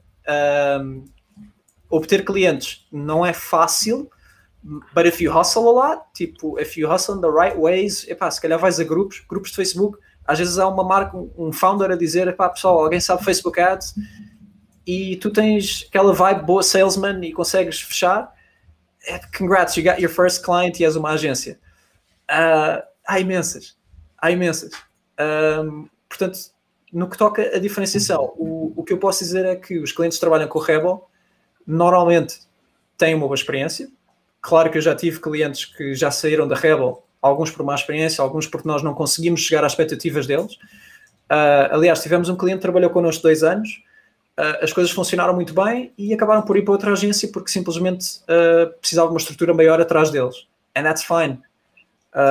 e isso é outra coisa nós, por exemplo, somos se calhar muito bons para trabalhar com marcas que estejam a fazer entre 500 capas a 4, 5 milhões por ano, mas quando tu passas disso, quando tu passas de 5 milhões por ano, eu sei que a minha equipa já não tem uh, a knowledge e expertise que tu vais precisar para chegar ao próximo passo. Nós estivemos a trabalhar com uma marca que foi ao Shark Tank, eles começaram-nos a pedir, olha, nós vamos sair na Target e precisamos de integrar o Shopify com o nosso retail service eu fui transparente, eu diretamente disse: Nós não temos essa especialidade, vocês vão precisar de procurar outra agência. Sabes o que é que o cliente me disse? Thank you for being honest. Exato. Thank you for being honest. And that's enough. And that's enough. E o que, e o que é que aconteceu? Saíram, mas nós ficámos com um testimonial brutal de, de epá, eh, pronto, neste caso, se forem ao nosso site, é o Michael, uh, que é o CEO da Happy Socks, ele foi um dos fundadores da Happy Socks. Tu trabalhaste com a Happy Socks? Trabalhei com o, o, um dos fundadores, noutra é marca. É, é, muito fixe a marca dos ganhos. É muito fixe, sem dúvida, curto bem. Um, epá, e, a relação acabou aí, porque nós já não conseguimos keep the boat going. Claro. Mas everyone got out happy. E às vezes é um bocado, esquecem-se um bocado disso nas agências, que também tu, como agência, tens de ter noção de como é que podes ajudar o cliente e até que ponto. Mas digo-te já que, pá, que tiveste uns tomates do carro. Não há muita gente que faz o que ele fez. Não há muita gente que toma essa, essa decisão de dizer agora a partir daqui não é connosco. E tu, e tu, porque tu estás à frente de uma cena que é, tu sabes que dois para amanhã os gajos vão aparecer na, na, na eu não me lembro de, de, na Target, foi isso que disseste? Uh, sim, na Target, yeah. na Target, e tu, como paid media, cago, só em, em, em remarketing o dinheiro que eu não vou ganhar aqui. E tu disseste, não, eu não quero porque eu não vou ser capaz. Não há muita gente que é capaz de fazer isso. At- Atenção, Guilherme, agora, na mesma vertente de ser honesto e etc., nós não estamos a fazer paid media para esse cliente, estamos a fazer Shopify Development. Ah, Uh, e o site deles estava a crescer e é por isso é que eles pediram integração para retail. ok. Mas still, é o mesmo princípio. Claro. O Yeah. princípio é o mesmo, não é? Sim, sim, sim. Ahm, lá está. Olha, o Tu podias Fonseca- vender até ao fim e depois resolver. Eu, eu pensei em resolver, mas depois tu tens de ter muito cuidado com a agência em, em quais os clientes tu vais usar como case study. Yeah. Uh, e muitas vezes tens de dizer ao cliente que vais usá-lo como case study. Nós, neste momento, estamos a, estamos a explorar oferecer serviço de CRO. Uh, o que é que fizemos? Chegámos a um dos clientes que já está connosco há, desde o início da empresa, basicamente, e dissemos: Olha, estamos a testar este serviço, va- vamos fazer para ti de graça, mas depois podemos, queremos uh, for free, mas depois podemos querer utilizar os resultados como case study e advertise isso. Eles, o cliente, claro que disse que sim. Brutal, não é? Yeah, for free, awesome. Uh, tipo Adam Sandler, for free. Mas É basicamente.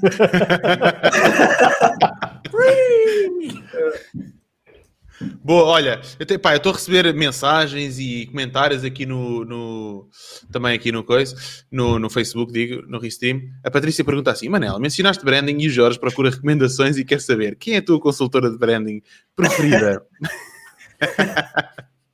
Bem, da- pronto, a Patrícia, a Patrícia Soares da Costa, né, contactem, sem dúvida. Ahm, a minha consultora, pronto, consultora, sim. Pá, é- mas por, por acaso foi engraçado porque ela, lá está, ela estava a mandar mensagem para os dois, eu não sabia que, a- que vocês se conheciam, Uhum. não é? E, e pronto, o mundo é muito pequeno. Eu conheci a Patrícia no, no Clubhouse, aliás, ela está aqui a ouvir-nos muito atentamente e esteve a participar. Então, co- como eu disse, pá, que a Patrícia não podia participar no Clubhouse, ela veio para aqui mandar comentários. Mas, mas a Mas Patrícia ela depois tem, participou, porque ela participou, claro. Porque tu és o maior boss de sempre, não é? E acho que fizeste muito bem, porque a Patrícia é uma pessoa espetacular. E havemos de convidá-la aqui para, para o Martim e Cenas para vir dar as suas postas de Mas pescada. agora c- c- contactam a Patrícia como? Pelo Instagram? Contactem a Patrícia Instagram, pelo site, Instagram. Ela tem uma, uma empresa chamada Marquinista, não é? que é a marca e maquinista juntos. Um, e Marquinista, por isso procurem a Patrícia e procurem-na no Clubhouse, sigam-na, porque ela está sempre lá a mandar um, conteúdo muito bom. E, e pronto.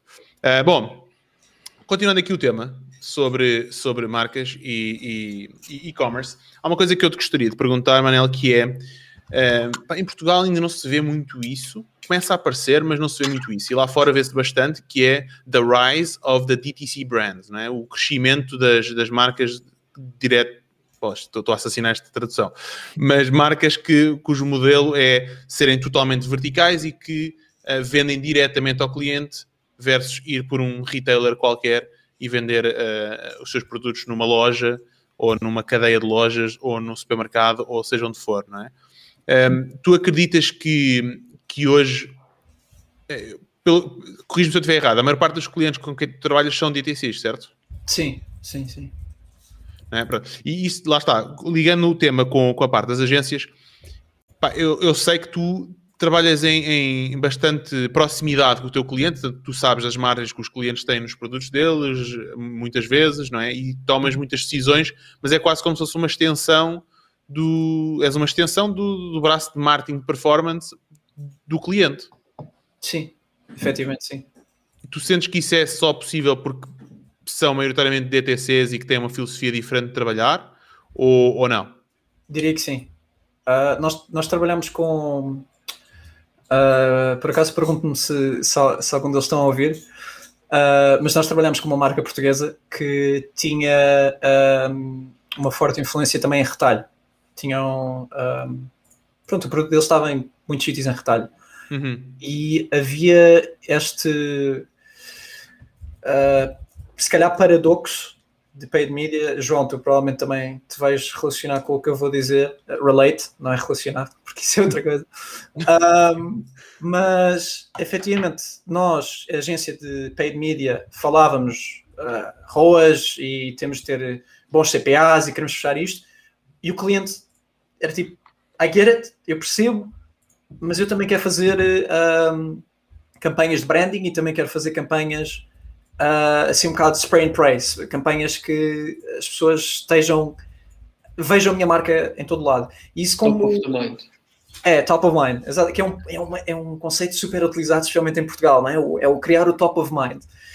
Um, e, e isso, nós para lidar com isso, como agência de paid media, é muito difícil, não é? Porque é muito difícil tu investires dinheiro e não saberes o retorno que aquilo está a ter.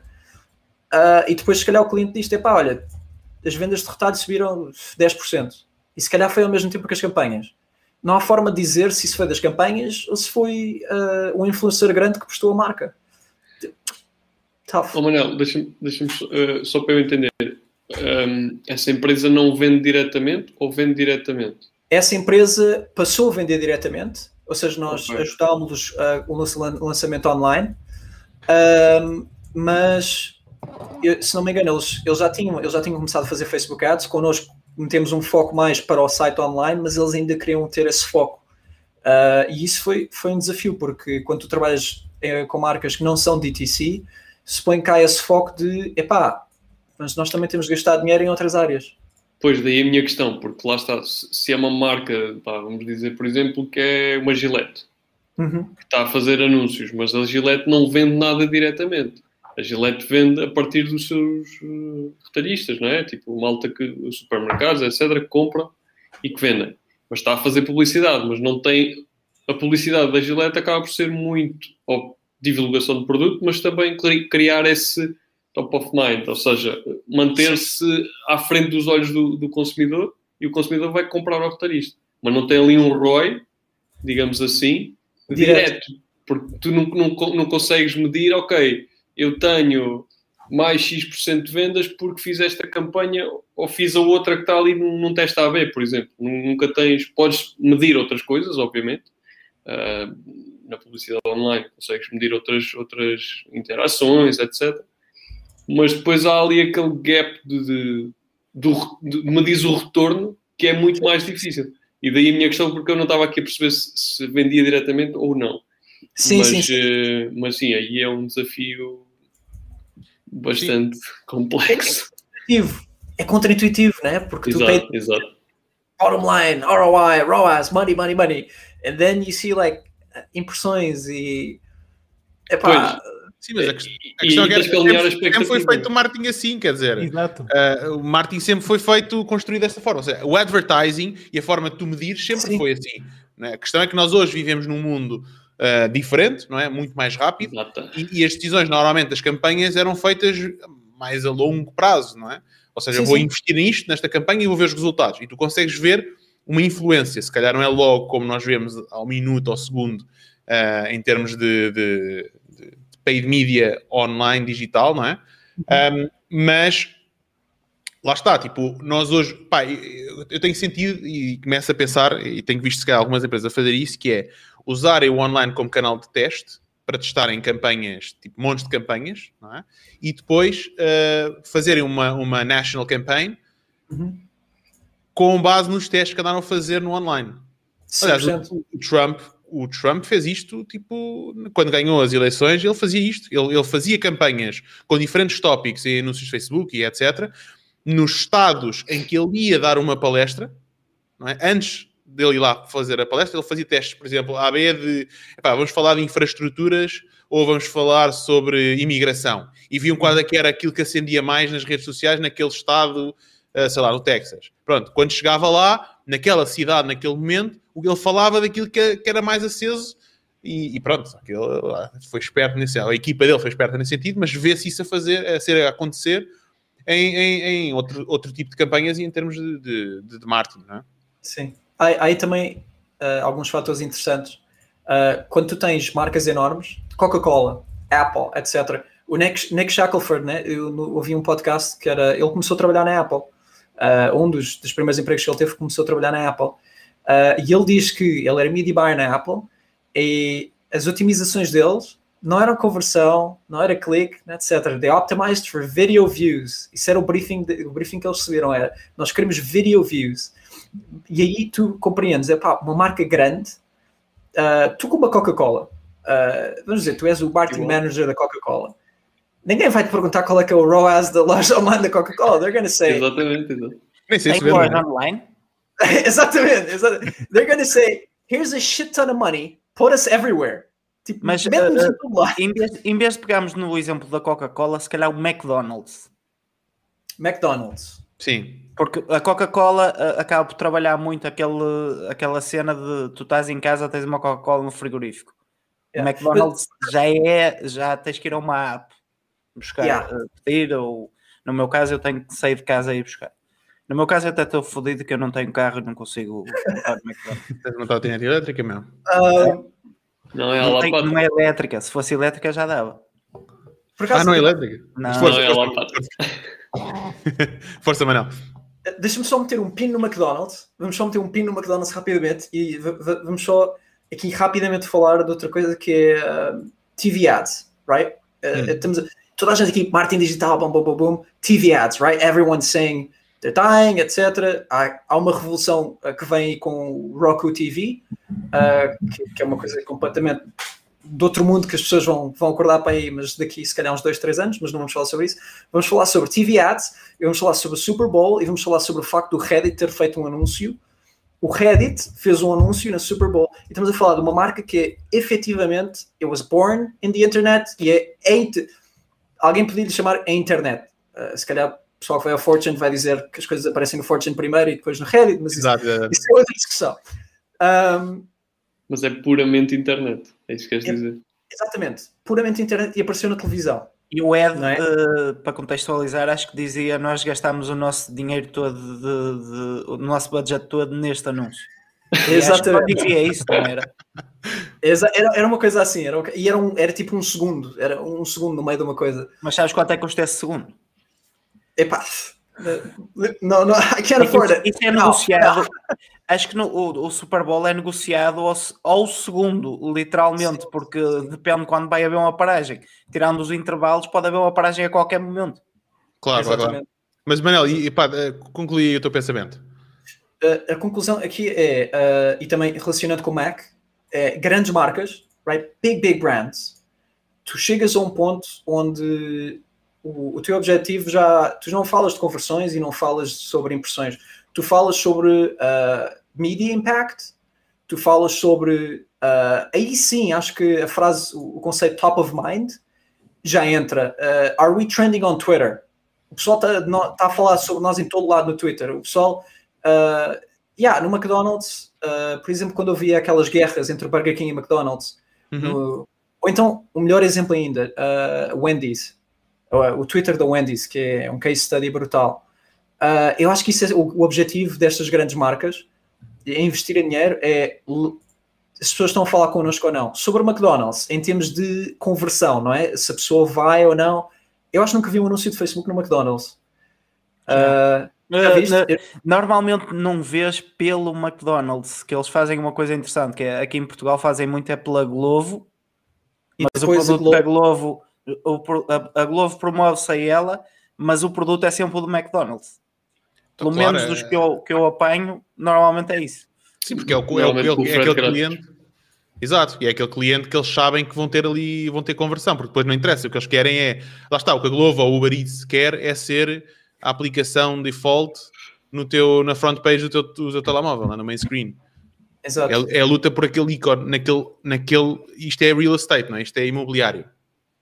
Sim, E sim. então eles querem o ícone ali. Eu tenho o Uber como principal. é? Então, a primeira default que vou pensar, Uber. Por isso é que eles gastam milhões para chegar lá. E foram primeiros em muitos mercados, mas, mas pronto, isso é outros, outros 500. É outro, é outro marketing e cenas. Mas É outra- diz-me uma coisa, mas até que ponto isso não será um cross-promoting? Até que ponto eh, a Glovo não vai buscar também algum budget da parte do McDonald's, algum acordo? É provável. Pronto, era isso que eu estava a querer dizer. Sim, sim, sim. Possivelmente sim. Sim, sim, sim, Há, sim, um- sim. há de haver um acordo aí, de certa forma. Sim, mas aliás, diz isto, desculpa. Não, eu, eu diria que provavelmente é uma tática de ah, bora lá usar este nome de marca. Eles têm ali a permissão do Mac para usá-los em anúncios e bora lá usá-los como ah, como é que se diz? Bait. Ah, Aliás, isto- isto- yeah. Ali- Aliás, o, o Mac nem deixa eh, ah, há ali uma restrição em termos de ah, empresas que podem ir ah, usar a marca co- para, para, para este serviço de, de takeaway ou de, de- como é que chama? Delivery, delivery. delivery. Por acaso, lá está, eles fazem essa restrição e se calhar acabam por ser um bocado parceiros. E, e nesse aspecto acaba por funcionar bem esta, este tipo de publicidade. Exato. Então, acho que quando eles lançaram, lançaram-se exclusivamente com o Uber Eats, em Portugal, pelo menos. Já agora, malta, quem está, está aí nos, a ver-nos, eh, o que é que vocês acham? Sabem, têm inside information? Queiram partilhar? Aí nos comentários. E se tiverem perguntas, eh, metam nos comentários, já, já lá vai buscá-las. Aliás, temos aqui uma pergunta do Tito Fonseca, grande Fonseca, pá. Ahm, diz assim: o que é que vocês querem dizer? É que esse rosto é estranho por ser nos Estados Unidos, certo? Isto há bocado, isto eu acredito que seja sobre há bocado, estamos a falar que era um rosto 3. Aliás, o, o que é que queríamos dizer com rosto 3, Manel? Como É o assim? normal ou é, o- é o é baixo? É estranho, não? Que é bom. Para, para, se estiveres a gastar 170, 120 mil dólares por mês, é Sim, muito é- bom teres um rosto 3. O, eu eu, eh, adoro fazer quote este tweet do Taylor Holiday. O, o Taylor- Holiday, que é o CEO da Common Thread Collective, uma agência dos Estados Unidos enorme, paid media, 200 ele, ele, acho que foi mês passado, meteu um tweet ah, a dizer: ah, o teu media buyer está a gastar eh, 100 capas por mês com o rosto 6. Ah, tu és o novo marketing manager, entras, o que é que fazes? Ah, Dás-lhe uma promoção ou you fire him? Tipo, ah, mandas, mandas a dar uma volta. Ahm, isto gerou uma discussão nos comentários em que tinhas pessoal de DTC a dizer fire him, tipo, logo, porque 6 de ruas demasiado alto significa que ainda há muita escala para, para vir. É, é, queríamos que isso estivesse ligado ao máximo. E havia pessoal a dizer: não, 6 de ruas, brutal, profitable, etc. Se calhar dava-lhe uma promoção. Ah, isto depende da realidade da marca, não é? Tu- a verdade é que a marca com que eu trabalho, que está a ter 3 de ruas, se eles tivessem, ah, o objetivo deles eh, este, este ano é, se não me engano, de 5 milhões. Estamos a trabalhar para fazer 5 milhões neste ano Faturação. de faturação, sim. Isso é o objetivo deles. Portanto, se calhar podemos chegar a um ponto onde estamos a gastar, se calhar 200 capas, a 2.5 ROAS. Mas isso, in the long term, LTV, again, é muito importante este, este, esta métrica do LTV, ah, vai funcionar. Tu podes ser uma marca, o, o pessoal dos Estados Unidos, o pessoal dos Estados Unidos com, com muito dinheiro começa marcas, DTC, Uh, aliás, e Jorge, tu mencionaste isto na outra chamada que tivemos. Uh, pá, é gastar se calhar 100 capas por mês a um, a um de ruas, break-even, uh, mas saber que estão a adquirir o cliente para vender mais e mais e mais. E não é uma jogada uh, seres profitable a 3 meses, é uma jogada seres profitable a 3 anos, 4 anos, 5 anos. E é gastar imenso mesmo. Sim, mas muitos que se com, financiados com, por, por investidores, não é? Eu di- não, foi o que eu disse. É pessoal que, um, por exemplo, o CEO da criou a marca, tem o capital para meter a nova marca em todo Exato. lado. Yeah. Isso também tem a ver. Yeah. Força, força.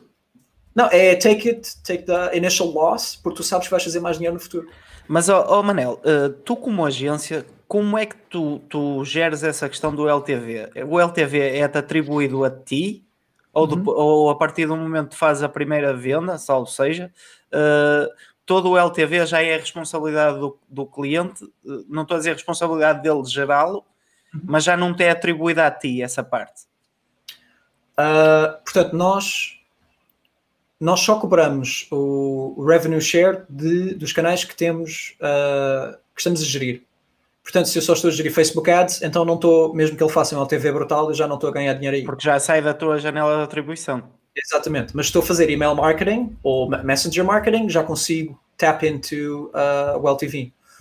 Uh, é isso, respondi à tua pergunta. Tudo que eu Sim, disse sim, é mais. sim. Não, porque isso, isso acaba por. uh, a pergunta inicial era a questão do ROAS 3 e, e- e se era muito, se era pouco e etc. Agora, lá está, para ti como agência pode ser pouco, mas para o cliente pode ser muito se ele depois considerar todo esse jogo longo que ele depois tem.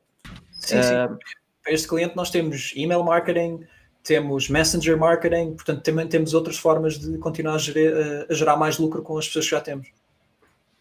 Exatamente. João, ias fazer uma pergunta? Eh, eh, ia, mas já não me lembro em concreto o que é que ia dizer, por isso pode. ainda não estás em idade de esquecer das coisas, devias de ir É, ao é. médico. Quando, quando, quando, quando Adiante, siga. Não esqueçam que nós estamos no offline, atenção, não estamos nas nossas lives só. Exato, exato, exato. Bom, ehm, temos aqui uma pergunta de- da Inês Gonçalves. Olá Inês, tudo bem? Temos aqui eh, uma questão. A agência do Manel só trabalha com clientes estrangeiros? Ah, não, trabalhamos maioritariamente com clientes estrangeiros, mas temos alguns clientes portugueses. Boa. Ehm, Posso aproveitar a dica? força. Uh, clientes nacionais que começaram a trabalhar e que internacionalizaram. Já, já tiveste algum? Tens alguma coisa que queiras partilhar desse processo? Se passou pela agência? Se, se foi importante ter a agência para focar? Não sei. Algo que possas Ah, partilhar assim? Já tivemos, são poucos, são poucos, já tivemos. Ah, a agência, nós o que acho que o nosso added value aí é que, como nós temos ah, muitas marcas que vendem nos Estados Unidos, então conhecemos maneiras de target os Estados Unidos mais, não diria mais facilmente, mas temos estratégias montadas e proven noutras brands que já sabemos que funcionam. Portanto, nesse sentido, conseguimos ajudar o cliente a dizer: olha, uh, se calhar devemos fazer este tipo de targeting, se calhar devemos fazer este tipo de creative. Uh, e efetivamente, tínhamos uma marca muito fixe cá uh, que, se não me engano, ainda está ativa, mas já não, não está tão ativa, porque entretanto foi vendida e passou de uma para outra. Mas vendia primariamente para os Estados Unidos. Portanto, efetiv... mas essa aí, por acaso, o mercado era principalmente os Estados Unidos. Eu não sei se tu estás a perguntar, eles começaram a vender em Portugal e depois passaram para os Estados Unidos? Ou é isso? Acho que o Eu- Roberto, tá- O Roberto frisou. Roberto. fez freeze e fez freeze ali no muito estilo. Pose, já. Não, acho que a pergunta dele é mais do sentido de não, começou em Portugal e, e internacionalizaste pela Europa ou pelos Estados Unidos ou Não, ah, foi, foi os, os founders, mas com a tua ajuda, não é? sim, sim, com a nossa ajuda. Nesse caso, então, ah, o que tivemos mais são empresas que começaram em Portugal. Ah, olha, por acaso temos, sim, sim, sim, sim, tem- temos uma que começou em Portugal e depois estendeu-se para US, UK, Germany, Espanha, portanto, internacionais lá, lá- lá para fora, sim. E já agora uma pergunta em relação a isso. Em que idioma? Em que idioma? Era, ou seja, o site estava traduzido para alemão, para português, espanhol, eh, etc, etc, ou só inglês? Mais à ah, começou só em inglês, Ok. Um, isso, é, um- isso é uma coisa muito curiosa, não é? Quando tens um site só em inglês, as pessoas pensam não vai converter em Portugal, converte, converte, Hum. e às vezes até mais, já, já testámos isso. Depende de marca para marca, depende de marca para marca, sempre algo que tu deves testar. Efetivamente, nas marcas que nós vimos, a tendência era de site em inglês convertia mais do que site em português. E tens uma, uma, uma boa coisa que é começas em inglês, ou seja, começas no pior cenário possível. Se Exatamente. converter assim, experimentas para português, em teoria vais converter muito mais.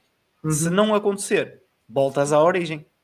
Tal. Porque É, normal- mas- nor- normalmente, quando tu começas em inglês noutro país, se Uhum. converte, é um bom sinal, pá, porque eh, tens logo ali uma coisa muito simples de otimizar que em teoria te vai aumentar a, a taxa de conversão, que é meteres a, a falares a mesma língua com o cliente. Uhum, Exatamente. Uh, um exemplo, por exemplo, apesar de em Portugal o site em inglês converter melhor do que o português, na Alemanha, quando traduzimos o site para, para German, agora estava a voltar. Para alemão. Yeah. German, alemão. I was gonna say some really dumb shit. Um, Então diz, pá. Deutsch. não, não, não, não. Uh, quando, quando traduzimos o site para alemão, um, melhorar os resultados. Portanto, há, há países em que, claro que nós portugueses nós adoramos a nossa língua, não é? a, a- a língua portuguesa tem uma cultura fenomenal. Uh, mas a verdade é que há países em que se tu não falas a língua deles, it's very hard to sell. Muito, muito difícil. Eu- basta, eu- Pensar, basta pensar nos países em que tens a televisão dobrada, por algum motivo é, não é? Culturalmente, tipo a Alemanha, Espanha e por aí fora, eles, não é? Espanha, especial. Yeah. Opa, eu, eu por acaso já tive a ah, aqui há uns anos, eu e mais uns amigos estávamos a tentar montar uma cena de traduções ah, e ah, a estatística que nós, nós encontramos que ia ser nosso, o nosso core do hard sell era que 83% dos, dos consumidores, se o site não estiver na língua deles, abandona. Uhum. Pois, pois, pois. Mas por acaso, mas por acaso é, é engraçado isso. Nós estamos nesse processo de começar a internacionalizar a, a, a nossa marca e, e- e é curioso, se calhar o que nós devemos fazer é traduzir para inglês como primeira instância, eh, lançar por toda a Europa e aqueles países em que começarem a converter mais, nós traduzimos e tentamos implementar e otimizar a logística para lá, para poderes oferecer portos grátis e, e, ou seja, poupares o, o custo que tens de enviar de Portugal, por exemplo, que é o nosso caso, e, e- mandar para lá, não é? Oh, Manuel, e nesse caso, por exemplo, a mesma própria comunicação, além do site, tudo o que é a parte de ads e paid media era tudo em inglês também. Tudo em inglês. Ok. Tudo em inglês. Isto, isto também volta ao mesmo assunto que nós falámos no início, ah, que é o tamanho da tua equipa e Claro. os resources que tu vais alocar. Tu para. Já fizeste newsletters? João, Se eu já fiz newsletter, já. Não, não, para, não nesta área de trabalho, mas já. Para mim, sim, sim. então certamente sabes a- the pain in the ass que é teres de fazer newsletters em duas línguas. Só duas línguas já é, é muito chato.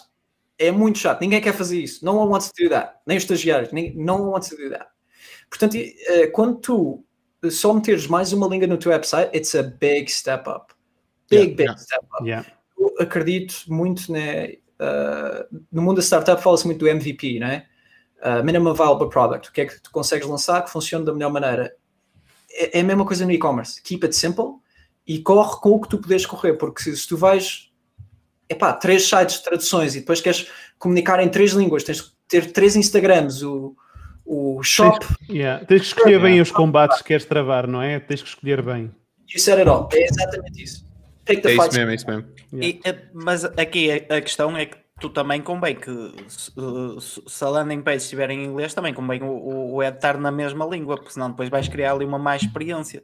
Se a pessoa Sim, sim. troca de língua entre anúncio e, e, e lá está, é fight with, with, with what you have. Que é, se tu Exatamente. tens a landing page, que é teoricamente o mais difícil de fazer, faz o copy na mesma língua que tens a landing page. É exatamente. Claro, Agora, exatamente. agora- Isso, isso me respondeu ao Zé. Zé, respondemos à tua pergunta. Keep the congruency. Exatamente, exatamente. Ahm, bom, vamos falar sobre um tema que é- é-nos muito familiar aqui a todos, que é estratégia. Ou seja, eh, o, o criativo é, hoje é o, é o, diria que é o principal diferenciador entre ti e a tua concorrência, mas entre as diferentes audiências também. Lá está o ângulo que falávamos há pouco. E eu sei que tu usas muito também, e nós também, eh, o GC, User Generated Content, nos teus anúncios. Queres falar um bocadinho sobre isso? Como é que isso, pá, tu hoje, a maior parte das campanhas que tu corres é UGC? eh, Explica-nos aí um bocadinho. O nosso maior cliente, 90% dos anúncios são UGC. Ok. E isso já diz bastante. Explica só à malta o que é que é UGC.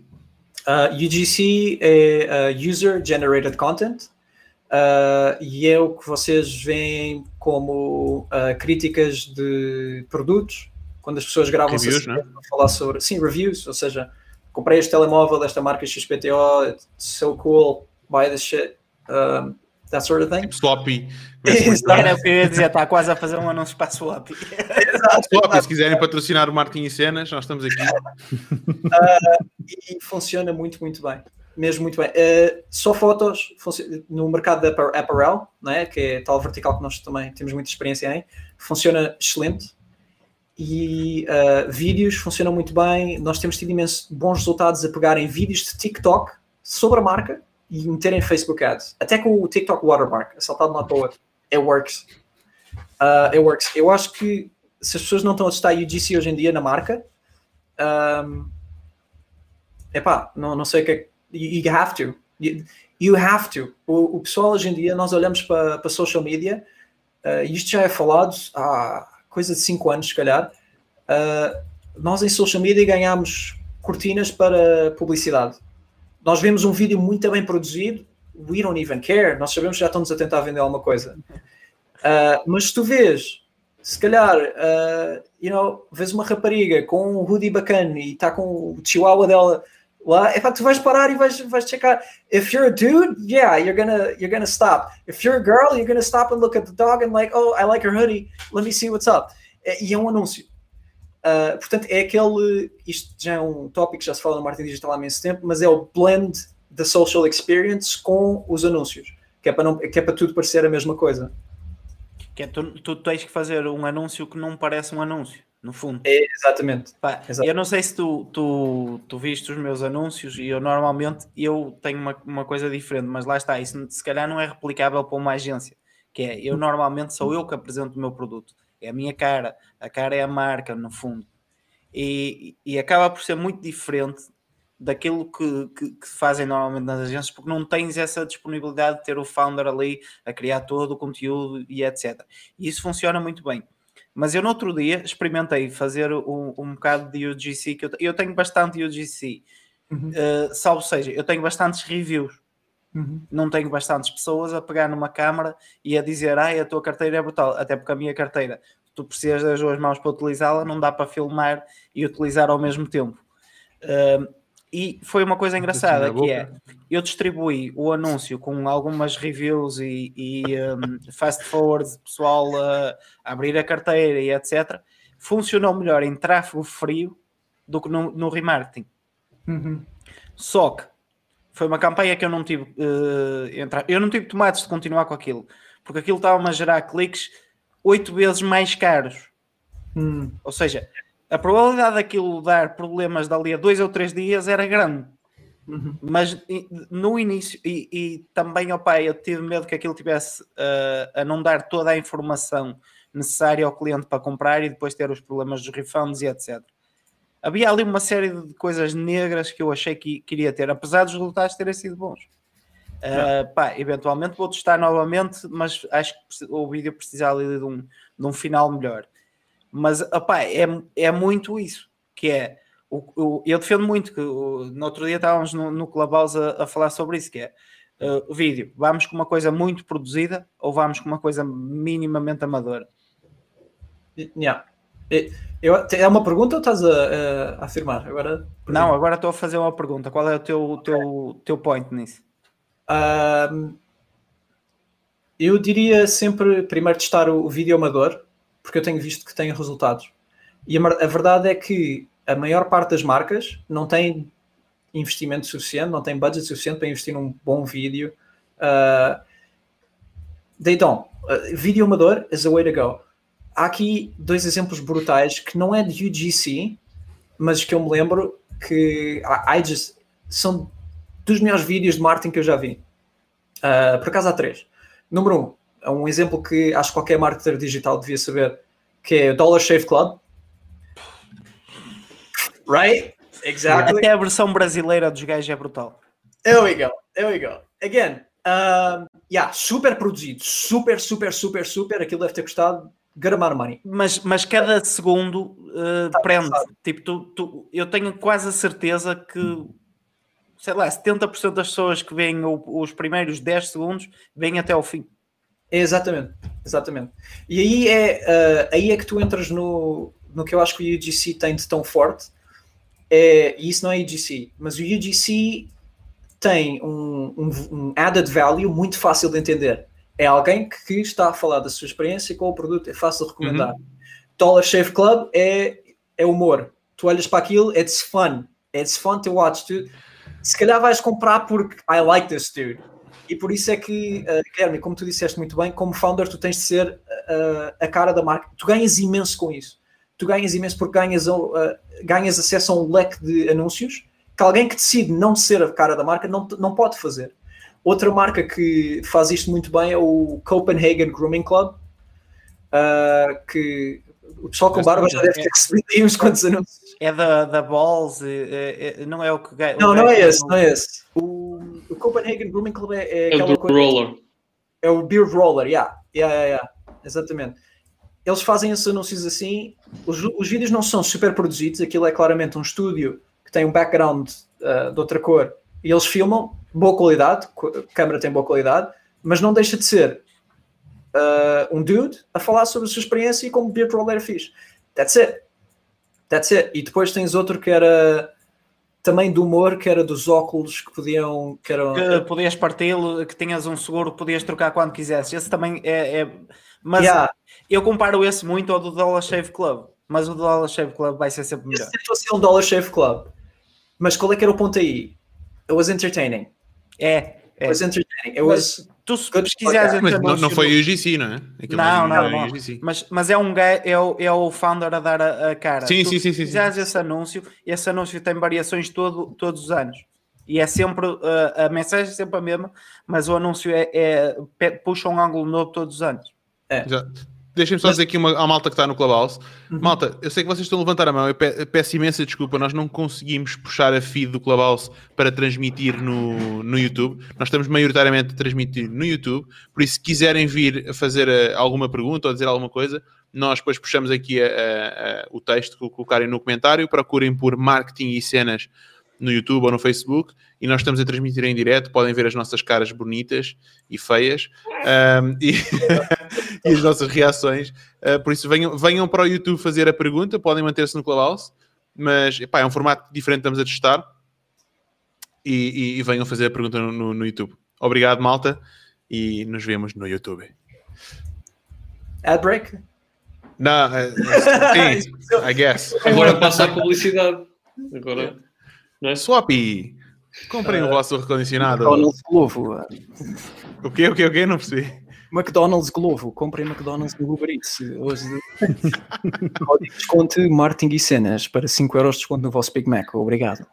Um, mas, por acaso disseste, não é AGC, só para uh, wrap it up aí. Uh, não é AGC, mas tem uma coisa muito importante que é reconheceres o, o angle slash value que o anúncio tem. Uh, ou seja, esses não são UGC, mas o que é que têm? They have humor, they have comedy, they're fun to watch. UGC tem o quê? Uh, tem a recomendação do cliente, ou seja, a pessoa está a falar da experiência, e tem uma cena ainda mais importante.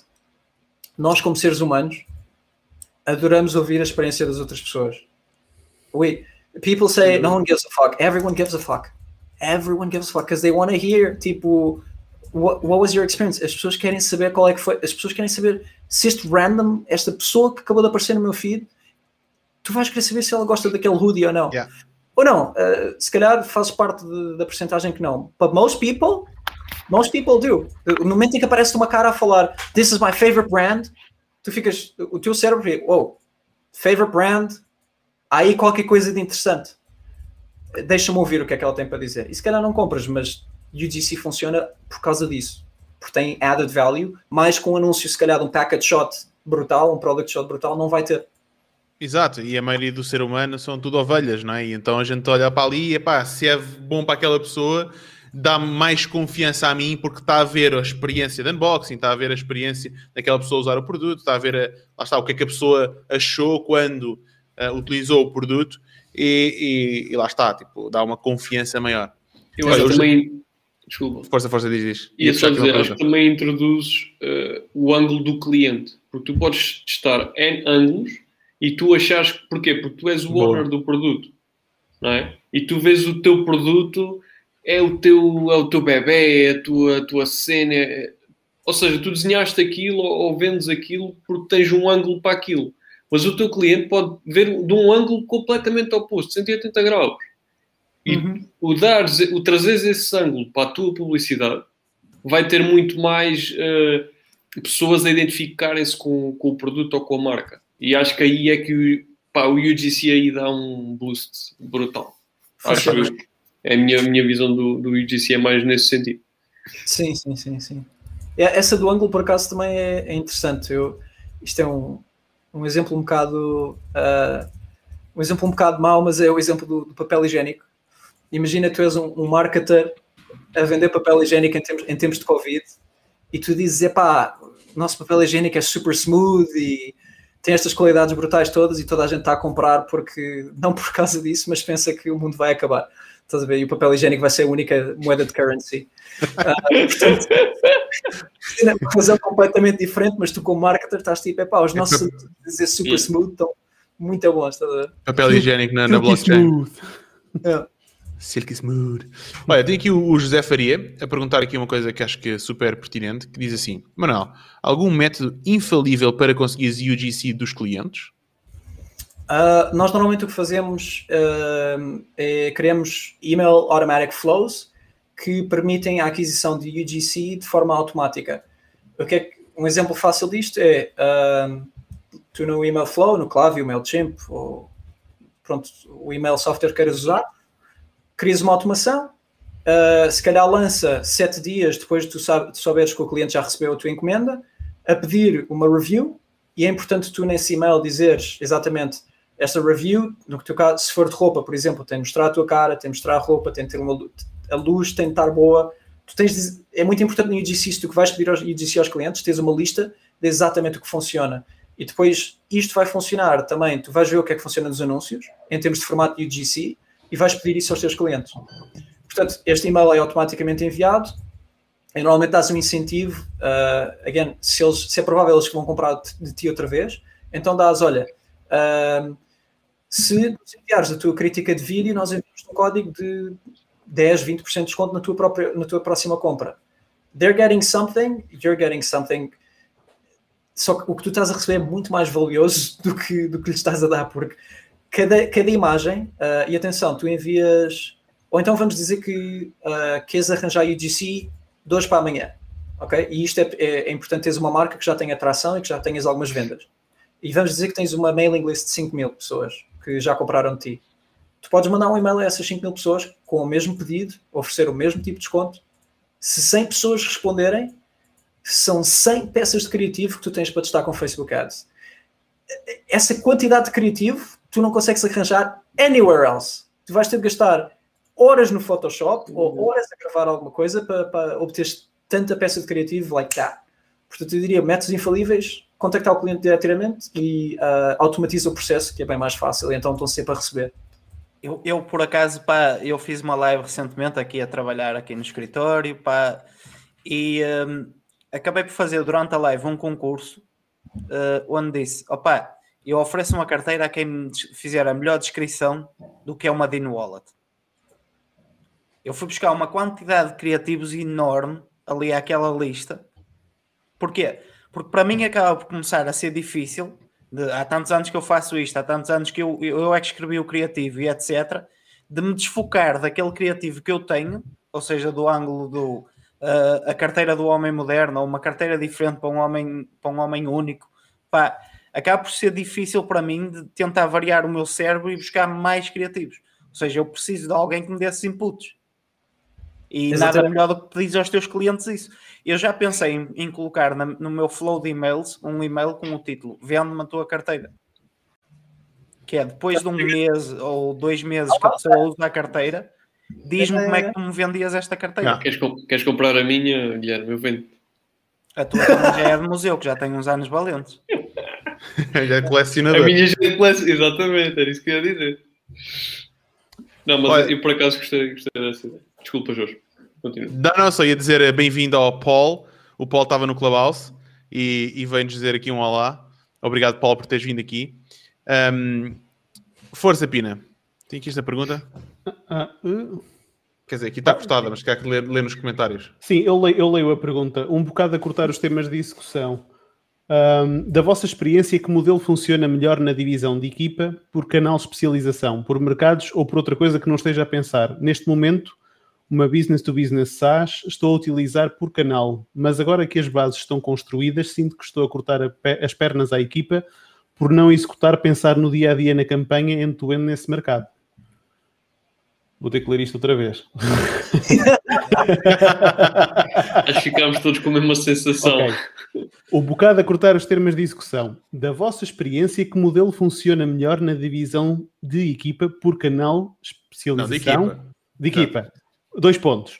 Por canal, especialização, por mercados ou outra coisa que não esteja a pensar. Ou seja, qual é o modelo que funciona melhor na divisão da equipa? Se é por canal, especialização ou por mercados? Isto é a primeira pergunta, eh, presumo.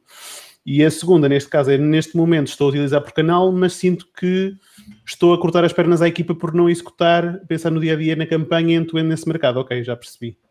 Uh, alguém tem aqui algum input a dar? Eu, isto para mim, um, pá, não é propriamente a minha praia, mas. Manel, queres pegar na pergunta?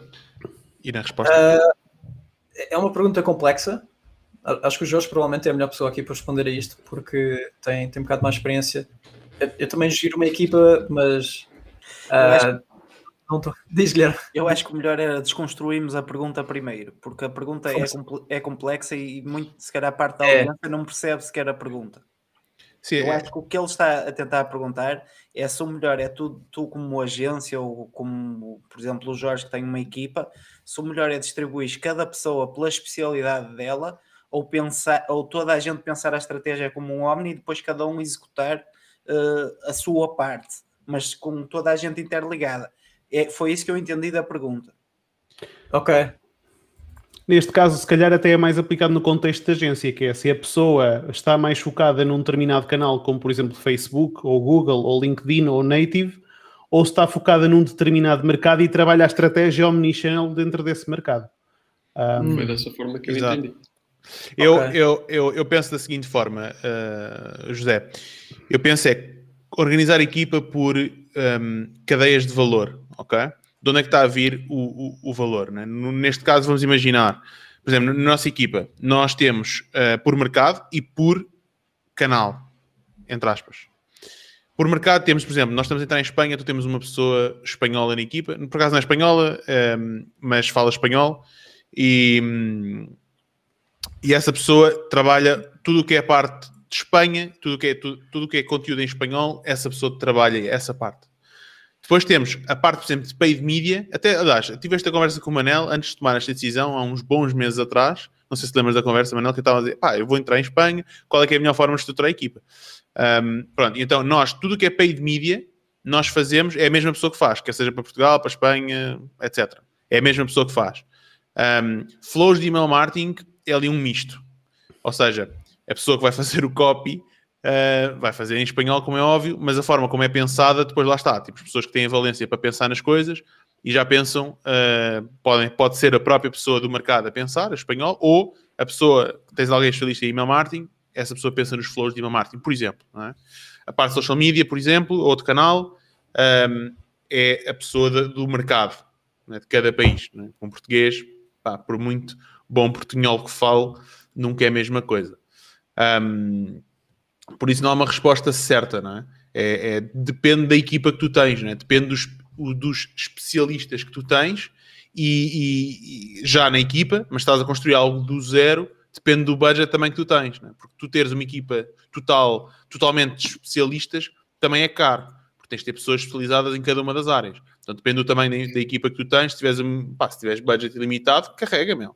Vai procurar os melhores especialistas em cada um, um especialista em espanhol, em português, em whatever, não é? Agora, n- na maior parte dos casos, isso não existe. E então é tentar eh, jogar com os generalistas e tentar jogar com os especialistas. Eu, por exemplo, sou um generalista. Eu não sou especialista em nada, mas percebo um bocadinho de cada coisa, porque pá, tenho que, já me passou muita coisa pelas mãos em termos de problemas a resolver. Pá, e mais a aprender eh, a resolver os problemas, aprendo sobre as coisas. Pá, não sei se, é, se ajudei, Zé. Se não, pá, mete aí a tua pergunta outra vez. Reformula. Vamos fazer um refresh. Reseta a sala.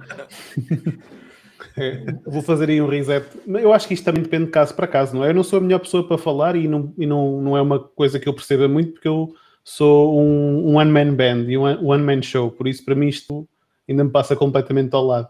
Ah, mas, mas pronto, pegando agora na parte da agência e olhando para isto ahm, de outra forma, que é um bocadinho mais a minha praia, vou fazer aqui uma pergunta um bocadinho de retórica, mas quero, quero fazer, ter aqui um bocadinho o pulso do, do Manuel, que ele também está nisto há mais tempo do que eu e tem aqui melhores experiências para partilhar, que é, Manuel, a partir de que momento é que achas que faz sentido alguém contratar uma agência? Quando é que achas que é aquele momento crítico em que a pessoa diz, ok, eu a partir deste momento, apesar de se calhar estive sozinho a fazer as coisas até agora, pá, mas está no momento em de eu delegar isto a outras pessoas. Para ti, quais são os momentos críticos em que as pessoas devem tomar essa decisão? Ah, eu acho que não há nenhuma regra geral que te- em que eu te diga, olha, neste timing exatamente tu deves encontrar uma agência. Difere de pessoa para pessoa. Ahm, tu, como founder, é que tens de perceber exatamente, ah, número um, se tens tempo para tratar do teu business, se o tempo que estás a investir nas coisas que delegarias a uma agência ah, pode ser melhor investido noutro sítio. Ah, e uma coisa ainda mais importante, se a tua qualidade de vida está a ser impactada ou não um, pelo que tu estás a gastar nos canais de agência. Uh, ou seja, e agora para responder a uma pergunta mais. Quase vai dar ao mesmo que o Gary Vaynerchuk diz. As pessoas perguntam-lhe: When should you hire someone? E o Gary Vaynerchuk, as soon as you can. Right? Ele diz isso, as soon as you can. Se é que deves contratar uma agência, as soon as you can. Não. Porquê? Uh, porque uh, muita gente que eu tenho conhecido que cria marcas está normalmente naquela, naquele age range de vou dizer 35 para cima, ok? São pessoas que já trabalharam, muitas delas no mundo corporate, uh, guardaram algum dinheiro e decidiram começar um passion project, uh, uma marca. Uh, and these people, they have money para contratar uma agência. Eles têm dinheiro para queimar, se calhar, 2 mil, 3 mil euros de uma agência durante um ano inteiro, antes de se aperceberem que perderam dinheiro se foram com uma agência má. Porquê é que isto funciona mal? Quase sempre, uh, 95% das vezes. Porquê? Tu, como founder, tu nunca queres estar na posição em que vais outsource o crescimento da tua empresa para outra pessoa. No momento em que estás a fazer isso, tu estás efetivamente a desistir do teu trabalho, da tua responsabilidade de crescer a, a tua empresa. Uh, e eu, como agência, aprendi a reconhecer isso. No momento em que alguém nos quer incutir essa responsabilidade, nós, tudo bem, tranquilo, nós não fazemos isso porque senão estamos nós a criar a marca. Uh, nós não temos interesse nisso. Exato. Portanto, o que me leva ao segundo ponto, que é quando é que tu deves contratar uma agência? Quando tu próprio já sabes como é que a máquina funciona. Quando tu sabes o que é que a tua marca precisa, quais é que são os ingredientes de sucesso para continuares a avançar. Porquê? Se tu contratas uma agência sem saber isto, a agência pode fazer whatever they want. A agência pode mostrar os números que quiser, porque tu não vais saber nada. Tu não vais saber as métricas. A agência vai te dizer: geramos 200 mil impressões este, este mês. E tu, fuck yeah, não fiz venda nenhuma, mas a minha agência Uau. 200 mil A minha página tem 2 milhões de likes. Quanto vendeu? Exatamente. Nada. Olha, isto, isto faz-me lembrar um bocadinho aquilo que eu dizia há uns tempos atrás. Eu um dia destes vou, inscrever, vou escrever na minha bio do Clubhouse. Eu este ano impactei 70 milhões de pessoas, que foi a quantidade de impressões que eu tive no Facebook. Yeah. Eu tive, eu tive 3 milhões. Ah, pá, fogo, já viste um gajo. Bela mas- merda. Não eu acho que já vendi, um duas curso, mil carteiras. Eu acho que já fazias um, um curso e um mastermind. Pá, porque 3 milhões é obra, meu. É. 3 Então, milhões, 3 milhões de Impactar 3 views milhões de pessoas é só gastar dinheiro. Exato. Mais nada. Mas é um bom ponto, Manel. É quando, quando tu encontras product market fit, está na altura de, ok, como é que eu vou. E, o que me leva a uma- um follow-up question do, do João, que foi uma ótima pergunta, que é: deves contratar uma agência ou contratar uma equipe interna? É uma boa pergunta. Ahm, Ou em que. Eu- mo- Diz, diz. eu sou do lado que diz que deves contratar uma, ahm, deves contratar uma agência no início. Ahm, acho que agência é short term to medium term play, team é long term play. Porquê? Hum. Tu ao contratar uma pessoa ah, vais estar a depender do conhecimento exatamente disso, de uma pessoa singular. Quando tu trabalhas com uma agência, ah, normalmente estás a trabalhar com mais do que uma pessoa, estás a trabalhar com o conhecimento geral dessa equipa. Podes só estar a trabalhar com um account manager, mas esse account manager fala com as restantes pessoas da equipa e vai divulgar os problemas que ele tem. Isto muitas vezes acontece na, na nossa agência, em que, apesar de eu ter um paid media manager para X clientes, esse paid media manager comunica com a equipa inteira. Ou seja, estás a usufruir de um conhecimento geral e não só estás a usufruir desse conhecimento, a equipa interna eh, imagina, vamos pressuposto que vamos tirar o pressuposto que é uh, contratares uma agência versus contratares uma pessoa para gerir o teu paid media, ok? A agência tem olhos sobre muitas marcas, o paid media só estava focado no teu. Uh, a agência tem many voices, conseguem dar opinião, tu só tens uma pessoa para dar opinião. Uh, e, e, e yeah, estou a ser biased para a agência, claro, eh, estou a, puxar, estou a puxar a coisa para o meu lado, mas eu acredito, uh, I really do believe que, e em termos de custo, se tu pagares 1500 euros a uma agência por mês para gerir os teus anúncios de Face, ahm, tu vais tirar mais benefícios do que se estiveres a pagar um ordenado de 1500 euros. Porquê? Porque uma pessoa de senior, paid media, é muito cara. É muito cara. Tu não vais ter o mesmo nível de uh, conhecimento, em princípio, uh, a pagares 1500 euros ordenados a um, a um media buyer do que se pagares 1500 euros a uma agência. Porque à partida, a agência, again, do your research, vejam lá quanto tempo é que a agência existe, uh, quem é que são as pessoas lá dentro, etc, etc, etc. Mas à partida vais estar a trabalhar com uma pessoa que já trabalhou em mais marcas, que já tem uh, portfólio maior de resultados e consegue, uh, epá, tem uma bigger pool of knowledge. O, o que eu tenho de valor como digital marketer não é saber construir campanhas de face, tu consegues aprender isso num curso, uh, pá, o curso, de, Uhum. recomendo, o curso do Nick Shackelford, que custa que uh, É mexer os botões, não é? Mexer os botões. Anos, botões. Yeah, yeah, yeah. That's easy. O que eu tenho como valor de, de- uh, digital marketer é que já trabalhei com N marcas ao longo dos anos e trago esse conhecimento para os, para os projetos que faço hoje em dia. Não é? E tu Sim, não consegues. Não há nenhum curso dê isso. Não há nenhum curso em que tu vais ver, ok, aqui está a aprendizagem toda de anos. Eu acho que isso é que é o valor, e isso é que é a diferenciação de, dos marketers de hoje em dia. Ahm, não é mexer em Facebook Ads, tu aprendes isso numa semana. Uh, não é. É é mesmo como vocês disseram, mexer nos botões, it's easy. Não, não é nada de. Portanto, Então- voltando aqui, diz, só diz. para, só para acabar. Uh, eu ainda estou para conhecer o Media Buyer uh, que não esteja na Common Thread Collective ou na Mute Six ou na- ou nessas agências enormes do US, uh, especialmente no mercado europeu, que seja muito bom no que ele faz e não, se e não tenha ido freelancer. É muito, muito difícil. Né? O Guilherme. Uh, ou tenha começado a própria marca. Uh, again, isto não é tipo disrespect ao, ao pessoal que, claro, é mesmo sem agência com investimento de salário, dar muito mais valência e não how a trabalhar com agência. Exatamente. Eu puxo a pergunta. Uh, yeah. Uh, claro, eu mesmo sem agência consigo com investimento de salário dar muito mais valências e know-how ao trabalhar com agências. Não, não percebi este comentário. Também não percebi. Ó Bruno, reforma lá isso, a favor, meu. Faz em inglês que é para a gente perceber. Fazem um reset ao. Faz um reset à RAM. Mas, exa- mas se tu fores um bom media buyer e tu sabes que consegues trazer resultados, a maneira como tu vais cobrar, quase certeza que vai ser idêntica a uma agência. A, a diferença é que és um freelancer. Claro. Olha, eu Claro. falo por mim. Eu falo por mim neste momento. Não é que eu opero muito assim, mas eu opero praticamente assim. Eh, João, só quanto é que. diz. Olha, uma pergunta. eh, e se quiseres divulgar, se não, mas Não tem problema. é, tens a tua própria agência, tu disseste eh, que trabalhas com marcas. Sim. Quanto é que uma marca teria de te pagar a ti para tu seres o único media buyer deles e não trabalhares em mais, um projeto? Boa pergunta, eu digo-te já. Seis dígitos. Seis dígitos. Sim. That's, that's all the answer you need. Portanto, se o nível de conhecimento que, o- que- que o João tem, e acredito que seja bastante, uh, tem esse valor para uma marca só, estás a ver?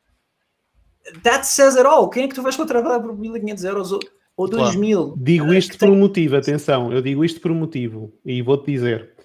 Uh, porque eu, eu, vou, eu chego à conclusão de uma coisa e concordo num ponto que tu disseste aí que é fundamental, que é alguém que está ligado a agências ou a grupos de media buyers lá fora tem uma noção do mercado completamente diferente. Pronto, eu, eu, por acaso estou associado a um grupo que é o Ad Skills, não sei se conheces, o Justin Brook, pronto. Um, epá, e a percepção que tu tens do mercado é completamente diferente. Se calhar há muita gente que me está aqui a ouvir falar e diz: epá, este gajo está a ser um, um, um pedante a dizer, ah, seis dígitos. Mas a questão é que o, o- É tu, a trabalhares, tu a trabalhares como freelancer, se tiveres bons clientes, bons clientes, e escolheres bem os clientes e tiveres 10 clientes ou uma coisa do género, é muito fácil tu, como freelancer ou até com um ou dois membros, ultrapassares esse, chegares a esse valor. Exatamente. O que eu quero dizer com isto é, eu para trabalhar a full time numa empresa, eu tenho que ver é, qual é meu- a minha possibilidade que eu tenho como marketer, mesmo que ainda não tenha chegado aos seis dígitos, não é? Eh, eu tenho que ver a minha poss- possibilidade, que é, eu sei que como eh, media buyer neste momento, com a minha própria agência, eu consigo chegar a esse valor. Ainda não estou lá, tô- já estive muito mais longe, mas, eh, estou, aliás, estou muito mais perto do que estava no início, obviamente, mas ainda não estou lá. Agora, eu sei qual é o meu trade-off, porque se eu for trabalhar em exclusividade para aquela agência, eu nunca vou ter a escala que terei com a minha própria agência. Ou seja, o meu trade-off é seis dígitos. E por mais que as pessoas digam, ah, mas eu não sei se alguém te pagava seis dígitos, eu continuo a dizer, é seis dígitos. Uhum. E vou-te dizer, e ponderava duas vezes em dar esse trade-off. Porque mesmo Exatamente. que não esteja lá neste momento, não quer dizer que não esteja daqui a uns tempos. Aham, eu pelo menos penso assim. É, é, tá lá, tá lá. O Léo diz assim: para quem puder, AdLeaks Platinum do Tim Bird, um dos melhores investimentos que fiz como media buyer. 100%. 100%. Uh, aí, aí, tocando no ponto do João, juntar a grupos, o AdLeaks Platinum é dos melhores. Uh, cá aí. Uh, se posso dizer mais, o Hyros Group do Alex Becker, que foi criado recentemente, também há lá muito, há lá Hum. muito bom info a andar. Yeah. Já também estou lá, aquilo é, aquilo é máquina. Uh, qualquer grupo do AdLeaks, se não tiverem dinheiro para o Platinum, mas qualquer grupo do AdLeaks é muito bom. E o Facebook Ad Buyers também é bastante bom no, no Face. Eh, Those are good places to get some info. Tu há pouco estavas a falar do curso do Nick Shackelford, eh, tu fizeste esse? Pá, eu Sim. digo porque é um, é um tipo que eu admiro. Sim, sim, fiz, fiz. E é fixe?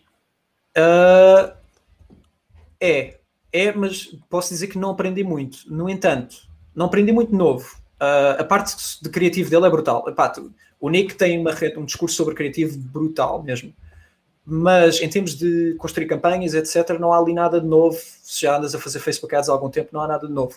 No entanto, nós uh, na agência normalmente uh, compramos estes cursos mais para validar o nosso conhecimento, porque é bom tu comprares um curso e tu veres que não aprendeste nada, porque significa que you're, you're in the game. Estás You're no in the curso, não é? Estás, que- Exato, no momento em que tu compraste um curso e tipo, shit, I didn't know this, ah, you should have known this, porque está num curso. Um, Que normalmente é, são bom, as é, coisas- é bom também na mesma, né? Porque vais aprender. Sim, é bom na mesma, concordo. É, é Ah, sempre mas bom, eu acho que no marketing digital é sempre bom quando tu não sabias uma coisa, porque é sempre mais uma coisa que tu vais otimizar que vai melhorar a tua taxa de conversão. Ah, Mas eu, por acaso, quando fiz a pergunta do Nick, foi exatamente por isso, porque eu associo muito ele à parte da criatividade.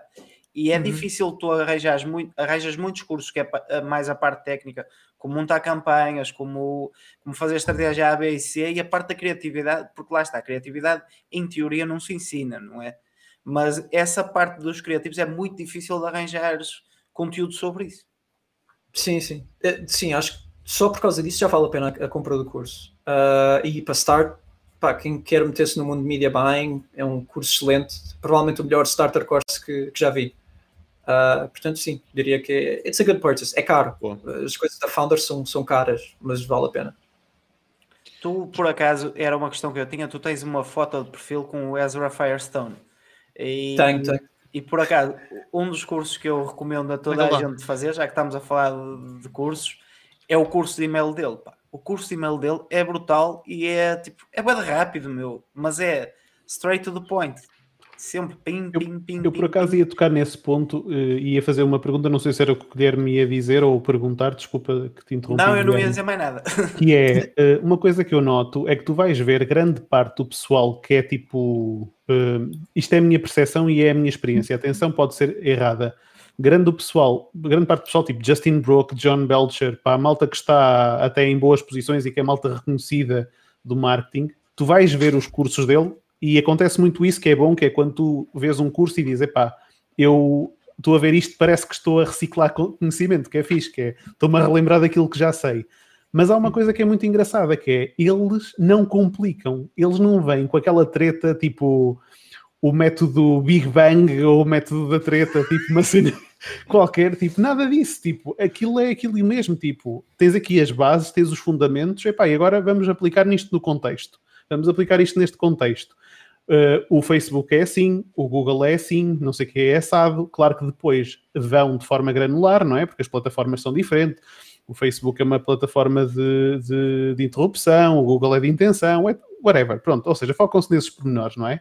Mas tu vais a ver e vais espremer aquilo e dizer, pá, uh, grande parte dos treinos que tu vês, tipo, no YouTube e esses treinos gratuitos e esses treinos dos gurus e não sei o quê, é que tendem a complicar uma coisa que é simples e, e, basicamente tu vês grande parte do pessoal que efetivamente eh, tem ad spend e que tem experiência no mercado e que é reconhecido e que te diz, pá, vocês estão a, a, a, estão a complicar aquilo que é simples. Agora, claro que há coisas em que vocês têm que complicar, que é a parte que não complicam.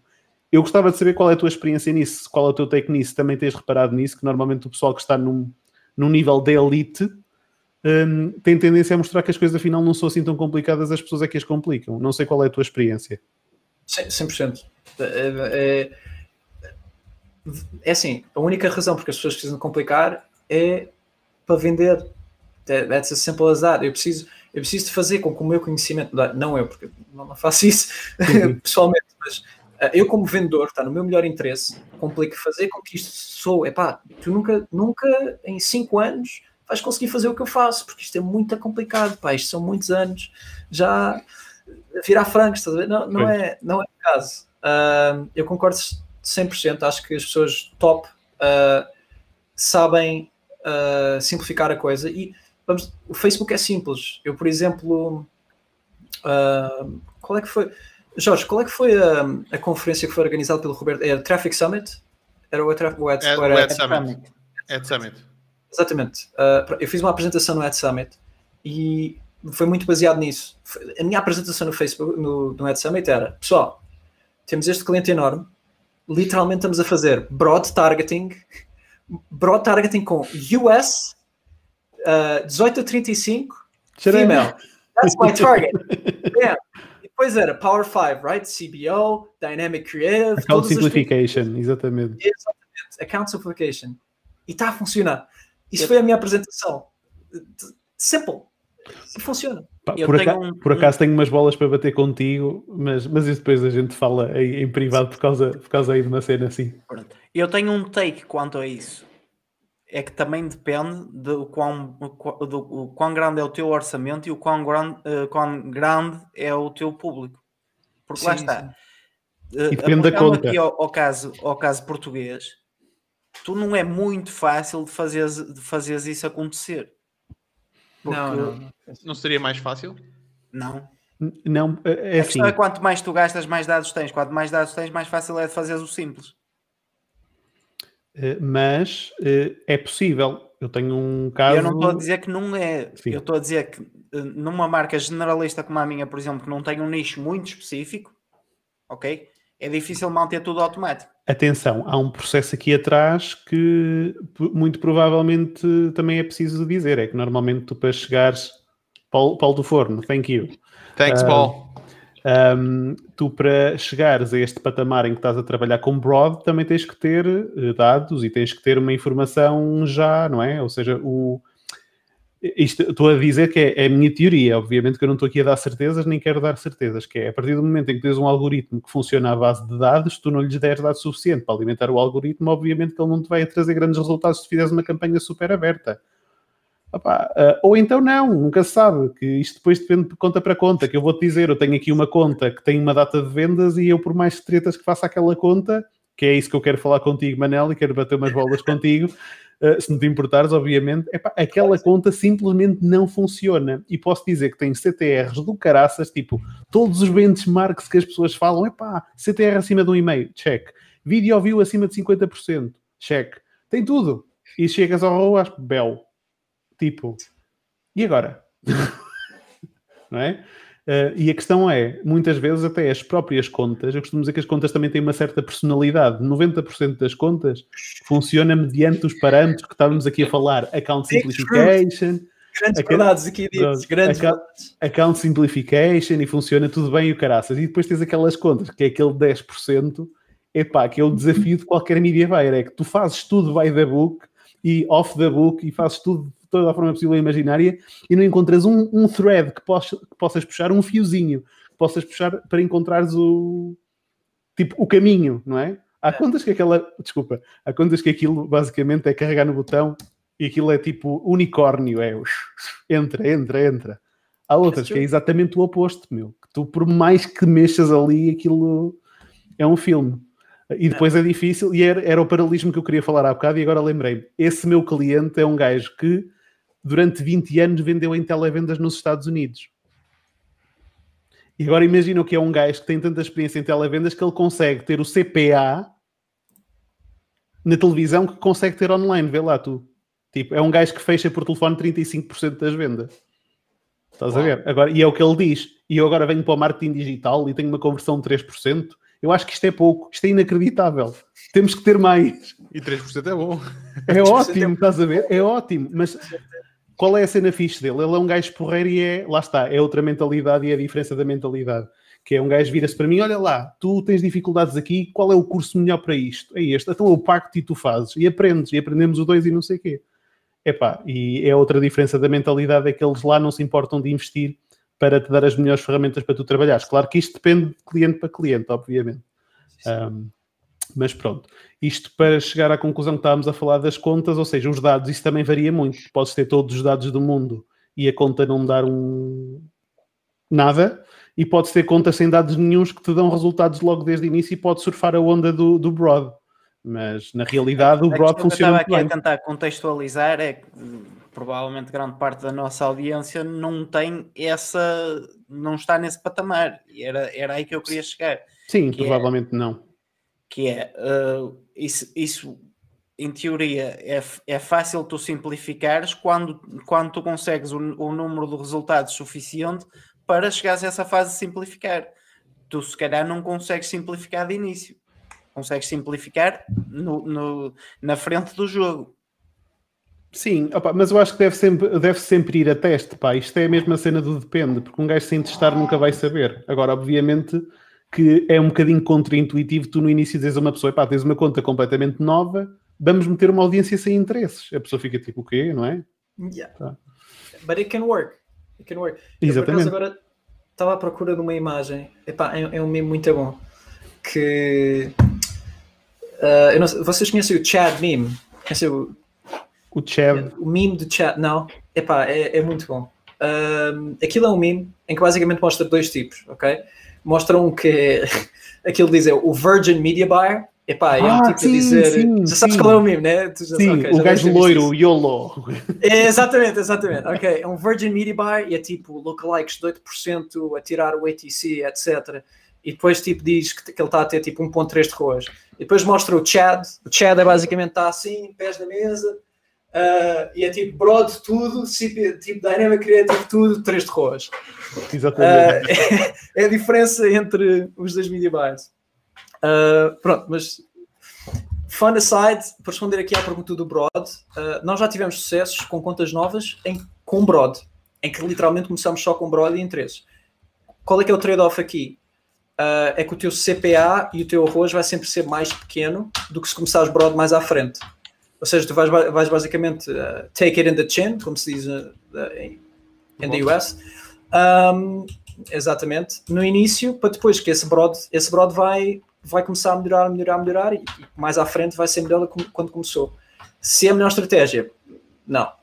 Uh, mas a verdade é que começar do zero, lançar marcas, uh, é super, super hard. Eu- Eu acho que tu para começares uma marca, um, eu se começasse uma marca hoje em dia, eu não, eu não começava com paid media. Eu, eu sou de paid media, eu não, não começava logo a fazer anúncios. Eu primeiro ia fazer DMs. Eu ia, eu ia meter-me no Instagram a fazer DMs às pessoas, tipo, a falar, Eu com a minha- falar sobre a minha marca. Diz? Agora vou fazer aqui uma brincadeira. Eu Força. acho, eu acho que isso é um péssimo conselho. Estou a brincar, eu estou a brincar. Não, não, porque, Tu não porque podes fazer isso. há, malta, há malta que não, que não gosta GDPR. muito de DMs e eu estou a brincar. Não, acho que, é, acho, acho que é perfeito aquilo que estás a dizer e concordo a 100%. É um inside joke, ó Manel. É, Epá, exatamente. ei, teve ei, piada malta. mesmo. Teve piada Tu vais arranjar muitos inimigos com essas brincadeiras, Depois, depois. Então, mas for- era DMs, era criar uma conta no TikTok acerca da marca, ah, métodos orgânicos que têm muita atração. Porquê? This is gonna get you, pá, os primeiros 100 e-mails, as primeiras 100 vendas. E tu aí começas, é o tal product market fit que o Jorge já falou, Yeah. é ver se o produto tem tração. Se vais começar logo a investir paid media, para quê? I mean, sim, podes fazer, vais é gastar mais dinheiro ah, do que se se calhar testares o teu, o teu Exato. produto de formas Aliás, diferentes. Tu nem persona tens, tu tens uma ideia e uma concepção, não é? Tu tens uma concepção daquilo que é o teu cliente Yeah. ideal, não é? Voltamos à questão do emprenhado ao ouvido. Que é, de- normalmente uma pessoa quando tem uma ideia, "Ei, tenho uma ideia, ao ouvido." olha, esta folha apaga-se sozinha, é a melhor folha do mundo, vou mostrar aos meus amigos. Os teus amigos são teus amigos, a tua mãe é a tua mãe, a tua mulher é a tua mulher, apesar de por acaso no meu caso, no meu caso os meus amigos estudaram comigo. Nos meus, no meu caso, as mi- a, minha, a minha mulher não queria, a minha mãe não queria e, e os meus amigos usaram comigo e funcionou. Porquê? Pá, Porque eu exatamente. acabei por não emprenhar de ouvido. Toda a gente dizia, "Ah, isto é uma merda. Não, não é uma merda. Eu sei que não é Emprenhaste uma no merda. sítio certo. Pronto. Mas, mas hoje em dia, se eu chegar à beira de um amigo meu, olha, tenho esta ideia. Como ele já sabe que eu já consegui com uma coisa, ah, isso vai ser muito bom. Já não. Tu tens que procurar eh, buscar informações ao teu cliente e não às Exatamente. pessoas que tu sabes que te vão dar a palmadinha nas costas. Mas tu só sabes isso fazendo, era o que o Manel estava a dizer, que é falando com as pessoas, como é que faz isso numa priira fase? É mesmo isso, é DMs, estava falar em pensar exatamente isso. É, é. Vou, vou dar aqui um exemplo muito ah, empreendedor, mas o, o Jack Ma, Jack Ma falou com que acho que era 18 pessoas, ele reuniu 18 amigos para falar sobre o Alibaba e eles riram-se na cara dele. Toda a gente achou que era uma péssima ideia. Hoje em dia é dos, homens mais ricos do mundo. I mean, come on. Exato. You gotta test it Mas out. Eu, eu, eu, este vídeo com vocês. Foi, este- foi este vídeo que eu partilhei com Sim, vocês. sim. Yeah. Olha, Daniel Rodrigues diz assim: Eu também acho um péssimo conselho. Hahaha. Conteúdo de marketing, inbound, mais ads, gera um excelente brand. Bom, Sim. eh, Daniel, nós não, Daniel, desculpa, Eh, nós concordamos com isso. A questão aqui é que nós estamos a falar é que no início o que nós precisamos é de encontrar o, o que se chama-se o product market fit, encontrar o que é que encontrar o, o ângulo certo, o copy certo, a oferta certa, o preço certo, o produto certo para uma determinada audiência, não é? E E, a melhor forma zero. de o exatamente de um projeto do zero, estás a começar algo do zero, tu não sabes qual é que é o maior problema que o cliente tem, não é? Exatamente. Não sabes se, se, se a pessoa quer este produto, ah, muitas vezes, não é? A gente, a gente muitas vezes acha que sabe, mas depois começamos a falar com clientes ou potenciais clientes e começamos a descobrir toda uma panóplia de coisas, não é? Pá, é pegar no telefone, imagina, um cliente compra, o primeiro cliente que te compra e todos os 100 ou 200 clientes a seguir que te comprarem ou que te forem comprando, se tiveres a sorte de começar logo a vender logo de início, não é? E digo sorte porque é muito difícil isso acontecer. hum, é pegar no telefone, ligar para os clientes e perguntar, tipo, epá, muito obrigado, você comprou esta melhor, porquê comprou? Né? Para a gente perceber qual foi o ângulo, os trigger points que levaram a pessoa a comprar. Epá, um dos exemplos que eu gosto muito foi um vídeo que tu até partilhaste connosco recentemente, ó Jorge, que é um fulano que acho que é de venture, venture capitalist ou uma coisa qualquer, Uhum. que estava a falar sobre uma rapariga que queria lançar um negócio de aluguer de vestidos e de roupa e de não sei Ah, o que, não sei o que mais. sim. Epá, e ela estava ali super preocupada com as questões, não sei o que, não sei o que mais. E ele, uou, uou, uou, uou, antes de te preocupares com isso tudo, uh, tu conheces o mercado, validaste o mercado. Epá, a melhor coisa, tu não precisas de capital, não precisas de nada. Sabes o que é que precisas? Três coisas. Tens uma folha de papel branca? Tenho. Ótimo. Tens uma Sharpie? Tenho. Tens fita cola? Tenho. Então vais escrever alugo vestidos. Se quiseres, bate à porta e colas na tua porta do teu dormitório e ficas à espera que as pessoas batam. É assim que tu provas o conceito do, do- do mercado. E depois, se as pessoas baterem à porta e forem falar contigo, tens que ver se elas estão dispostas a pagar pelo produto que tu tens. É o ponto número dois da informação que tu tens. E depois vais perceber uma coisa que é se as pessoas te entregam limpo ou sujo, quais são os custos de lavandaria, vais perceber todos os custos opera- os operacionais do negócio. E simplesmente com uma folha de papel branca, um- uma fita cola e uma Sharpie, vais perceber se o negócio é viável ou se não é, se, se efetivamente tens clientes para ele e se tu queres desenvolver esse negócio ou não. Isto muito antes sequer de. Ou seja, a validação de conceito também é muito importante. E aquilo que o Manuel estava a falar há bocado, e aqui eu dou a 100%, aquilo que eu estava a dizer era a brincar, obviamente, na cena de que os DMs eram um péssimo conselho, private joke, uh, ou se calhar não, ou até pública, não Se sei. fora, é outra coisa. Agora Ok, é pública. A questão, a questão é que há momentos em que é mesmo necessário ir tipo à base e perceber se, se aquilo que nós estamos a fazer é viável ou não. E eu vou-vos dizer, eu tenho experiência de e-commerce, a minha primeira marca de e-commerce, eu fiz exatamente ao contrário. Eu trouxe os produtos para cá, investi 10 mil euros e tenho material na garagem há 6 anos. Aliás, tu até estavas a dizer que começaste a olhar para, foste olhar para, para a Ad Account e que viste lá uma, uma data de, de coisas que Sim. estavas a fazer mal. Que essa é outra cena brutal. Eu não mexia naquela ad account há um ano e meio, Manel. E depois de trabalhar e de toda a experiência que ganhei, fui à ad account ver o que é que eu tinha feito. Eu olhei para aquilo e disse: Epá, és um miserável, não fazias nada de mas pronto. Está aqui a Daniela a dizer diagnóstico de persona, show, obrigado Jorge, e resta malta. Estudar a precificação e diagnosticar o, o LTV ou LVT, exatamente. A questão é que lá está, por exemplo, diagnosticar LTV pá, é das cenas mais difíceis que tu podes ter fazer. Tipo, é impossível, tipo, no início tu não sabes. O que normalmente se faz é, ok, vamos fazer um LTV a 60 dias. E vamos ver o LTV a 60 dias. E vamos tentar melhorar o LTV a 60 dias. Não é? E depois depende de produto para produto, claro.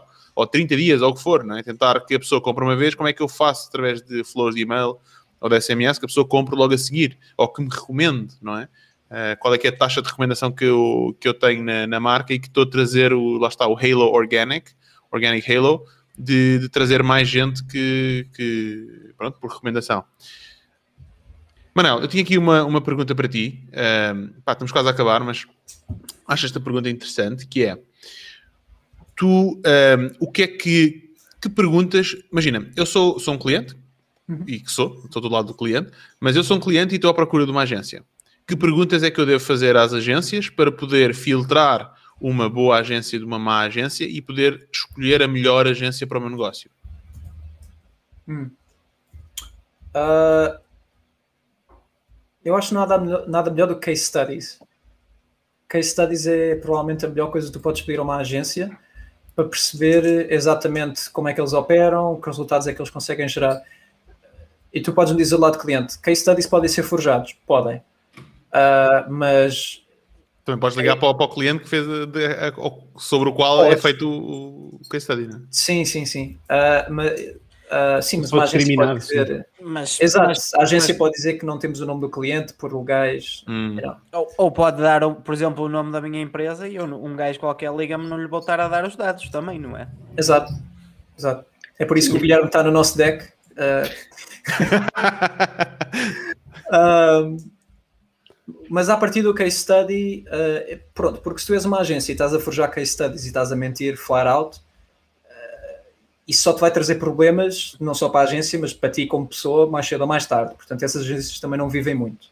Portanto, estamos a partir do, do, do princípio que a agência é uma, uma, empresa de nome, etc, etc, etc. Portanto, case studies é a melhor, é a melhor, uh, é a primeira coisa a pedir. Uh, a segunda coisa que eu diria é uh, como é que eles operam, que métricas é que eles olham, ou seja, como é que o que é que é sucesso para um cliente e o que é que seria sucesso para ti como cliente.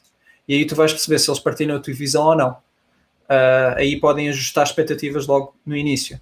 E eles também e também vais perceber da maneira como eles falam, e isto presumindo que tu, founder, sabes como é que o teu negócio opera, sabes quais é são os ingredientes de sucesso, tu vais perceber, ok, eles, apesar de pouca data, que isto é um primeiro contacto, apesar da pouca data que eles têm sobre a minha marca, mostram uma sensibilidade à minha marca uh, e à plataforma que eu quero que eles geram uh, boa.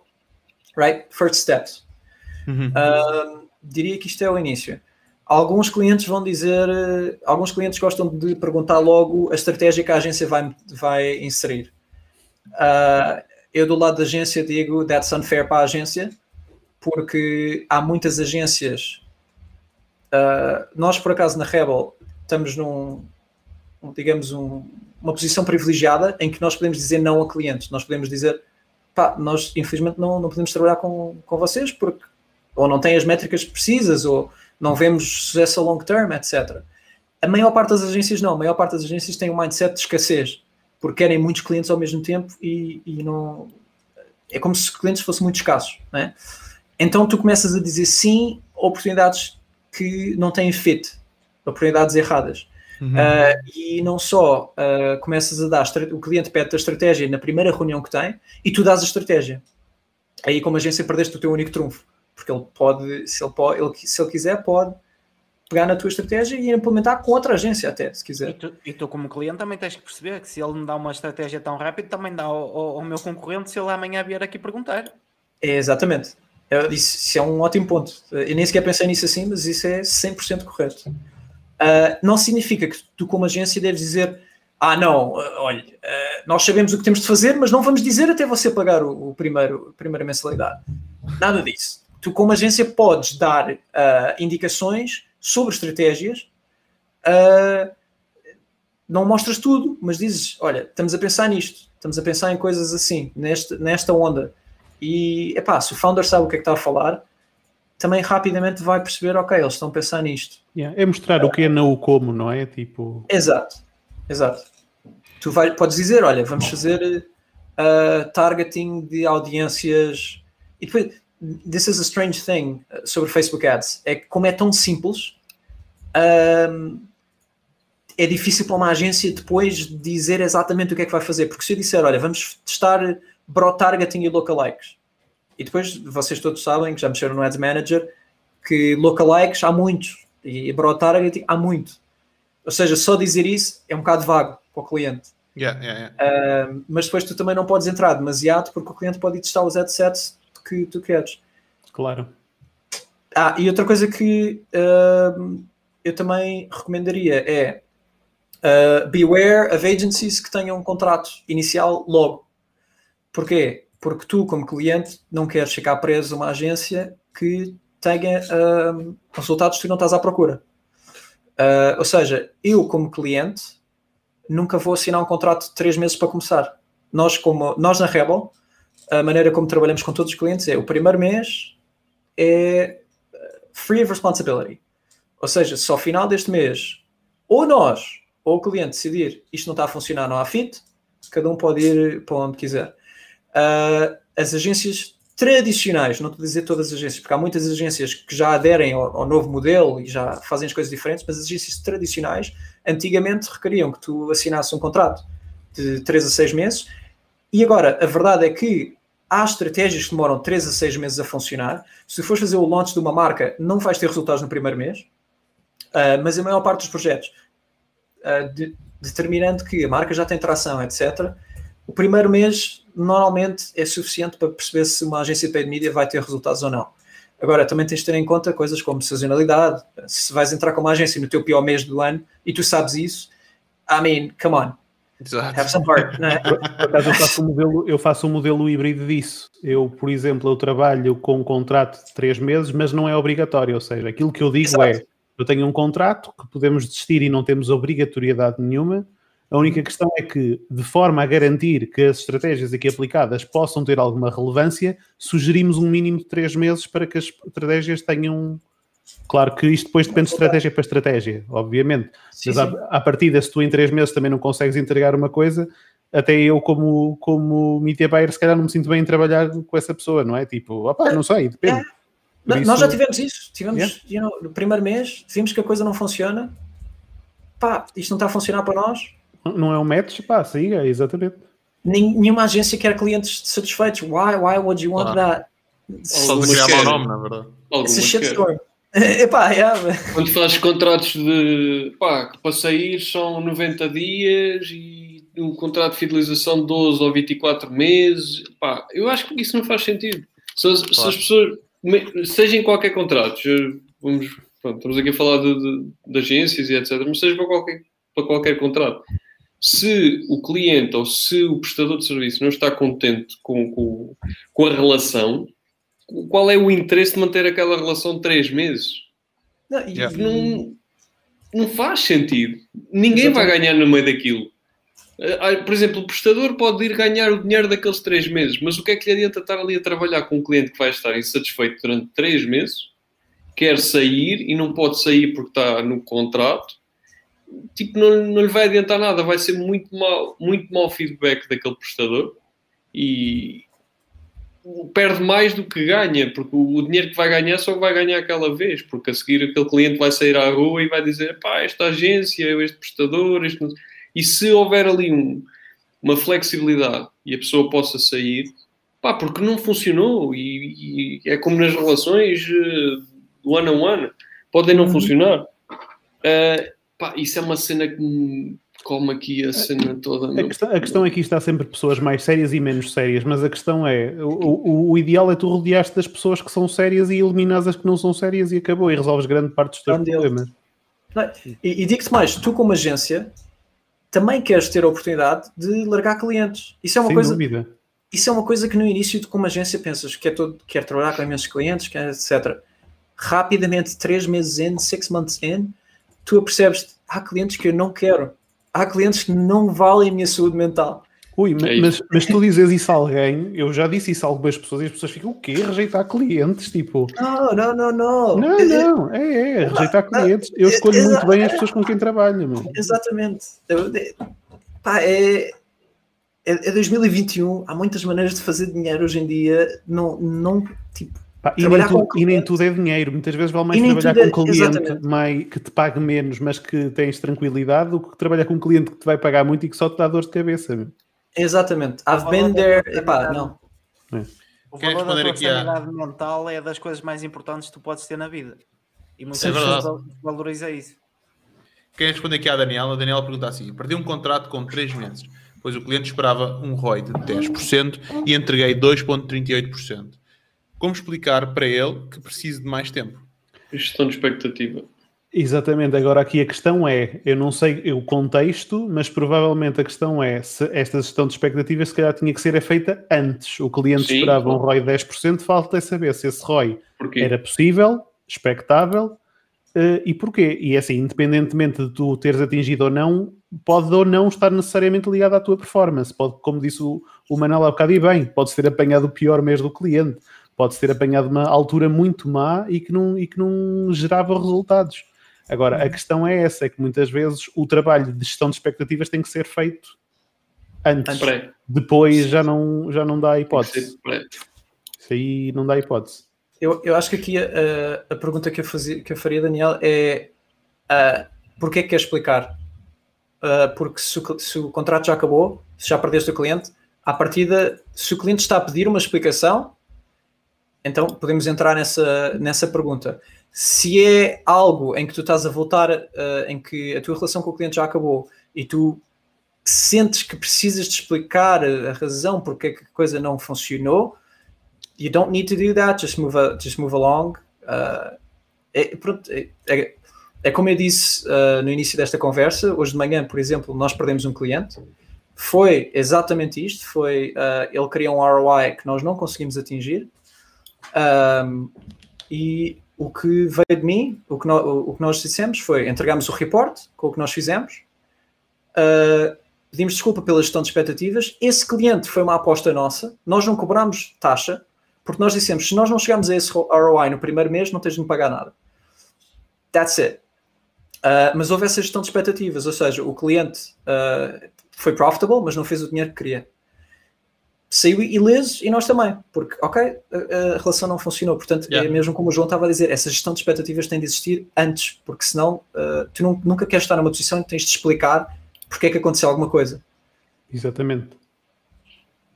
Concordo a 100%. Olha, e eu até vou fazer aqui uma coisa para rematar a conversa, porque também, opá, isto é dia da semana e nós trabalhamos todos e queremos te agradecer desde já. Claramente 50.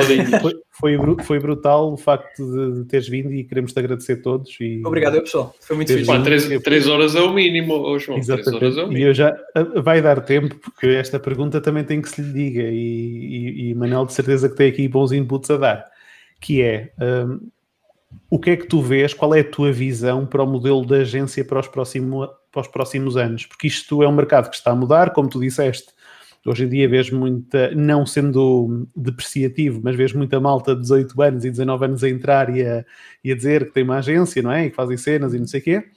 Hum, como é que tu vês a evolução do mercado? Como é que tu vês a evolução do mercado, tipo, daqui para a frente? Tipo, 2, 3, 4, 5 anos? O que é que achas que vai acontecer? Tive a tua perspectiva. Se já pensaste nisso e qual é a tua perspectiva, obviamente? Ah, acho que a resposta vai ser diferente de acordo com o mercado onde estiveres. Se estiveres no mercado dos Estados Unidos é diferente, se estiveres no mercado de Portugal é diferente. Ok. Ah, se puderes eh, dar dos dois, eh, tipo, Sim. se já pensaste nisso, obviamente. Se estiveres no mercado de Portugal, nós 2020, 2021 f- é, está a ser o início ah, em que estamos a ver mais agências que estão acordadas, tipo, they're, they're you know, being awoken Awakening. towards- Yeah, É, yeah. o awakening das agências. Estamos a ver agências que pela primeira vez estão a, a, a perceber-se que o Shopify é uma cena, que é uma cena que eles deviam fazer. Temos agências que pela primeira vez estão a dizer que uh, Facebook Ads, ROI-based e ROAS e CPA, estamos a ver mais agências a falar sobre isso. Eu diria que em Portugal, nos próximos dois a três anos, uh, e há agências muito boas em Portugal que estão a puxar que, se- que, essa, que esse, esse tempo seja ainda mais curto, se calhar em um ano. Eu acho que vai demorar pelo menos dois a três anos até chegarmos a esse ponto. Portanto, daqui a dois a três anos, se calhar, vês as agências em Portugal da mesma maneira que as de US já estão uh, há um no ano passado. Porque as de US mexem-se muito rápido, mesmo muito, muito rápido. Yeah. Uh, isso é como eu vejo em Portugal. Uh, e não só, também em Portugal vai haver cada vez uma. Epá, temos pessoal, temos. Again, agora para dar valor aos miúdos de 18 e 19 anos, Sim, sim, sim. uh, uh, a nova gera, uh, Gen Z, epá, são miúdos que eu, eu acordei para o dropshipping aos 16. Eles estão a ouvir, eles estão a ouvir sobre dropshipping aos, aos 10 anos no YouTube como forma de fazer dinheiro. Right? Este pessoal está a falar de e-commerce desde já muito novo e isso também vai influenciar uh, porque eles, eles são tipo também líderes de conteúdo. E isso também vai influenciar. e TikTok nas mãos e. Exato. Uh, não, calma. não, uh, yeah. Já, senão falamos aqui mais tempo, mas não. Uh, portanto, o, que é que isto significa? Significa que, à medida que as métricas de CPA e as boas práticas dos Estados Unidos, ou etc., passam também para Portugal, tu vais ver que há uma maior, uh, um maior conhecimento geral sobre o que é que deve ser feito. E eu acho que Portugal ainda não está aí porque nós temos agências ainda a cobrar por impressões ou uh, a ter aqueles packs básicos da SEO, esse tipo de coisas. Sim, sim, sim. Redes Isto é para sociais, Portugal. Uh, redes sociais, yeah, gestão de redes Boost. sociais. post. Sim, nós fazemos anúncios, anúncios no Facebook, é aquela coisa da promoção, fazemos sim, sim, sim. Não temos resultados, mas. hum. Bem, US. ahm, acho que vais ter eh, um modelo híbrido em que vais ter agências muito grandes que vão simplesmente sugar os maiores clientes, e com razão, porque a maneira como funciona é os reps de Facebook têm partnerships com. Atenção, eu não, nunca nenhum rep no Facebook me disse isto, é simplesmente presumo das coisas que já li, etc. Isto é a minha assunção sobre o que acontece. Mas se tu, se tu és um, um big company rep no Face, tu tens interesse em conectar esse rep com agências muito grandes. Essas agências têm insider access para muitas contas grandes. Essas agências vão sempre existir. São ah, ah, tipo, tu para a Apple não pergunta a uma agência qual é que a Apple não, não, não recorre a uma agência. Ah, bleh. Apple doesn't go to an agency, Apple goes to Facebook. A Apple Sim. vai ao Facebook e dizer recomenda-me uma agência para, para gerir as Sim, contas. Aliás, tu, tu mesmo dentro das próprias agências de Facebook tens as agências normais, standard, tens as preferred partners e Isso. depois tens a última conta que é quem gasta mais de 25 milhões de dólares por ano, não é? Exatamente. Pronto. Sim. Portanto, é, é como eu vejo o, o paradigma. Portanto, tu vais sempre ter essas. Ah, depois, a um tier abaixo, não é? vais ter as tuas agências de boutique e ao lado, não por baixo, vais ter os freelancers. Porque há freelancers também muito, muito bons nessa área. E eu acho que a modelos como revenue share, flat fees, acho que cada vez menos. Um, porque nós, como media buyers e como agências, temos cada vez menos interesse em flat fees. Sim. Uh, mas também vais ver modelos híbridos como flat fee mais revenue share baseado on success, uh, coisas assim. Mas cada vez mais, especialmente com post-privacy issues, iOS 14 e no futuro, as agências vão se tornar mais um braço direito da marca do que simplesmente uh, são os gajos que mexem no, no dashboard do Facebook Ads. Isso vai deixar de existir. Uh, o tempo o tempo em que o media buyer consegue agir sozinho, sem conhecimento de outros canais de marketing, sem conhecimento uh, de o que é que a marca está a puxar, they're gone. Tu agora tens de ser cada vez mais, tens de ser um T-shaped person, não é? Em que és, tens um conhecimento geral sobre as coisas, mas és especializado numa, uh, como media buyer, do que simplesmente seres muito bom media buying. Acho que o futuro Exatamente. vai caminhar para aí.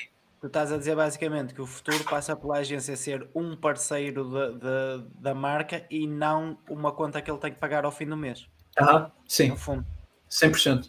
100%. Boa. Manel, muito obrigado por teres vindo. Onde é que as pessoas podem encontrar mais sobre ti? Uh, podem me contactar no LinkedIn. É provavelmente a forma LinkedIn, mais fácil. Manel, Manel Mendes, não é? Manuel Mendes. Sou, Mas respondes sou, ou ignoras? Bota aí o link. Se for o Jorge, eu ignoro. Se for o Jorge, eu ignoro. Eu agora já tenho o número dele, por isso, olha, sei onde é que ele mora. Uh, LinkedIn é a forma mais fácil, sem dúvida. Olha, Mas Manel, no site da, da, da agência, Rebel e vais ter que vir cá outra vez, porque tanto eu como, como aqui o Roberto somos developers mais ou menos do e-commerce e não chegamos à parte do e-commerce versus Shopify. aqui há uns tempos nós estreámos um conceito que foi o Pricing Wars entre eu e o Jorge. Vi. Eventualmente, daqui a uns tempos, podemos fazer o, o e-commerce versus Shopify. E eu estou com, eu tô com o Manel nisso mais uma vez. Pronto, eu, e eu o e Manel ali. olha. Exatamente. Bora, bora. O, o O Manel traz, mais, traz um developer dos deles também e ficamos 3 para 3. Bora. Acho que, acho que Fica é aqui fixe. combinado então. Eu acho que, acho que seria um tema interessante discutir aqui, porque é uma questão que, que eu também recebo com alguma frequência. Sim, já, sim, sim. Acho que já chegámos a recebê-la no chat várias vezes. Sim, sim, sim. Mas Yeah. pessoalmente também recebo várias vezes e Shopify. Shopify, Shopify. públicos diferentes. Não, eu não conheço muita gente que seja Shopify. Ainda não é agora.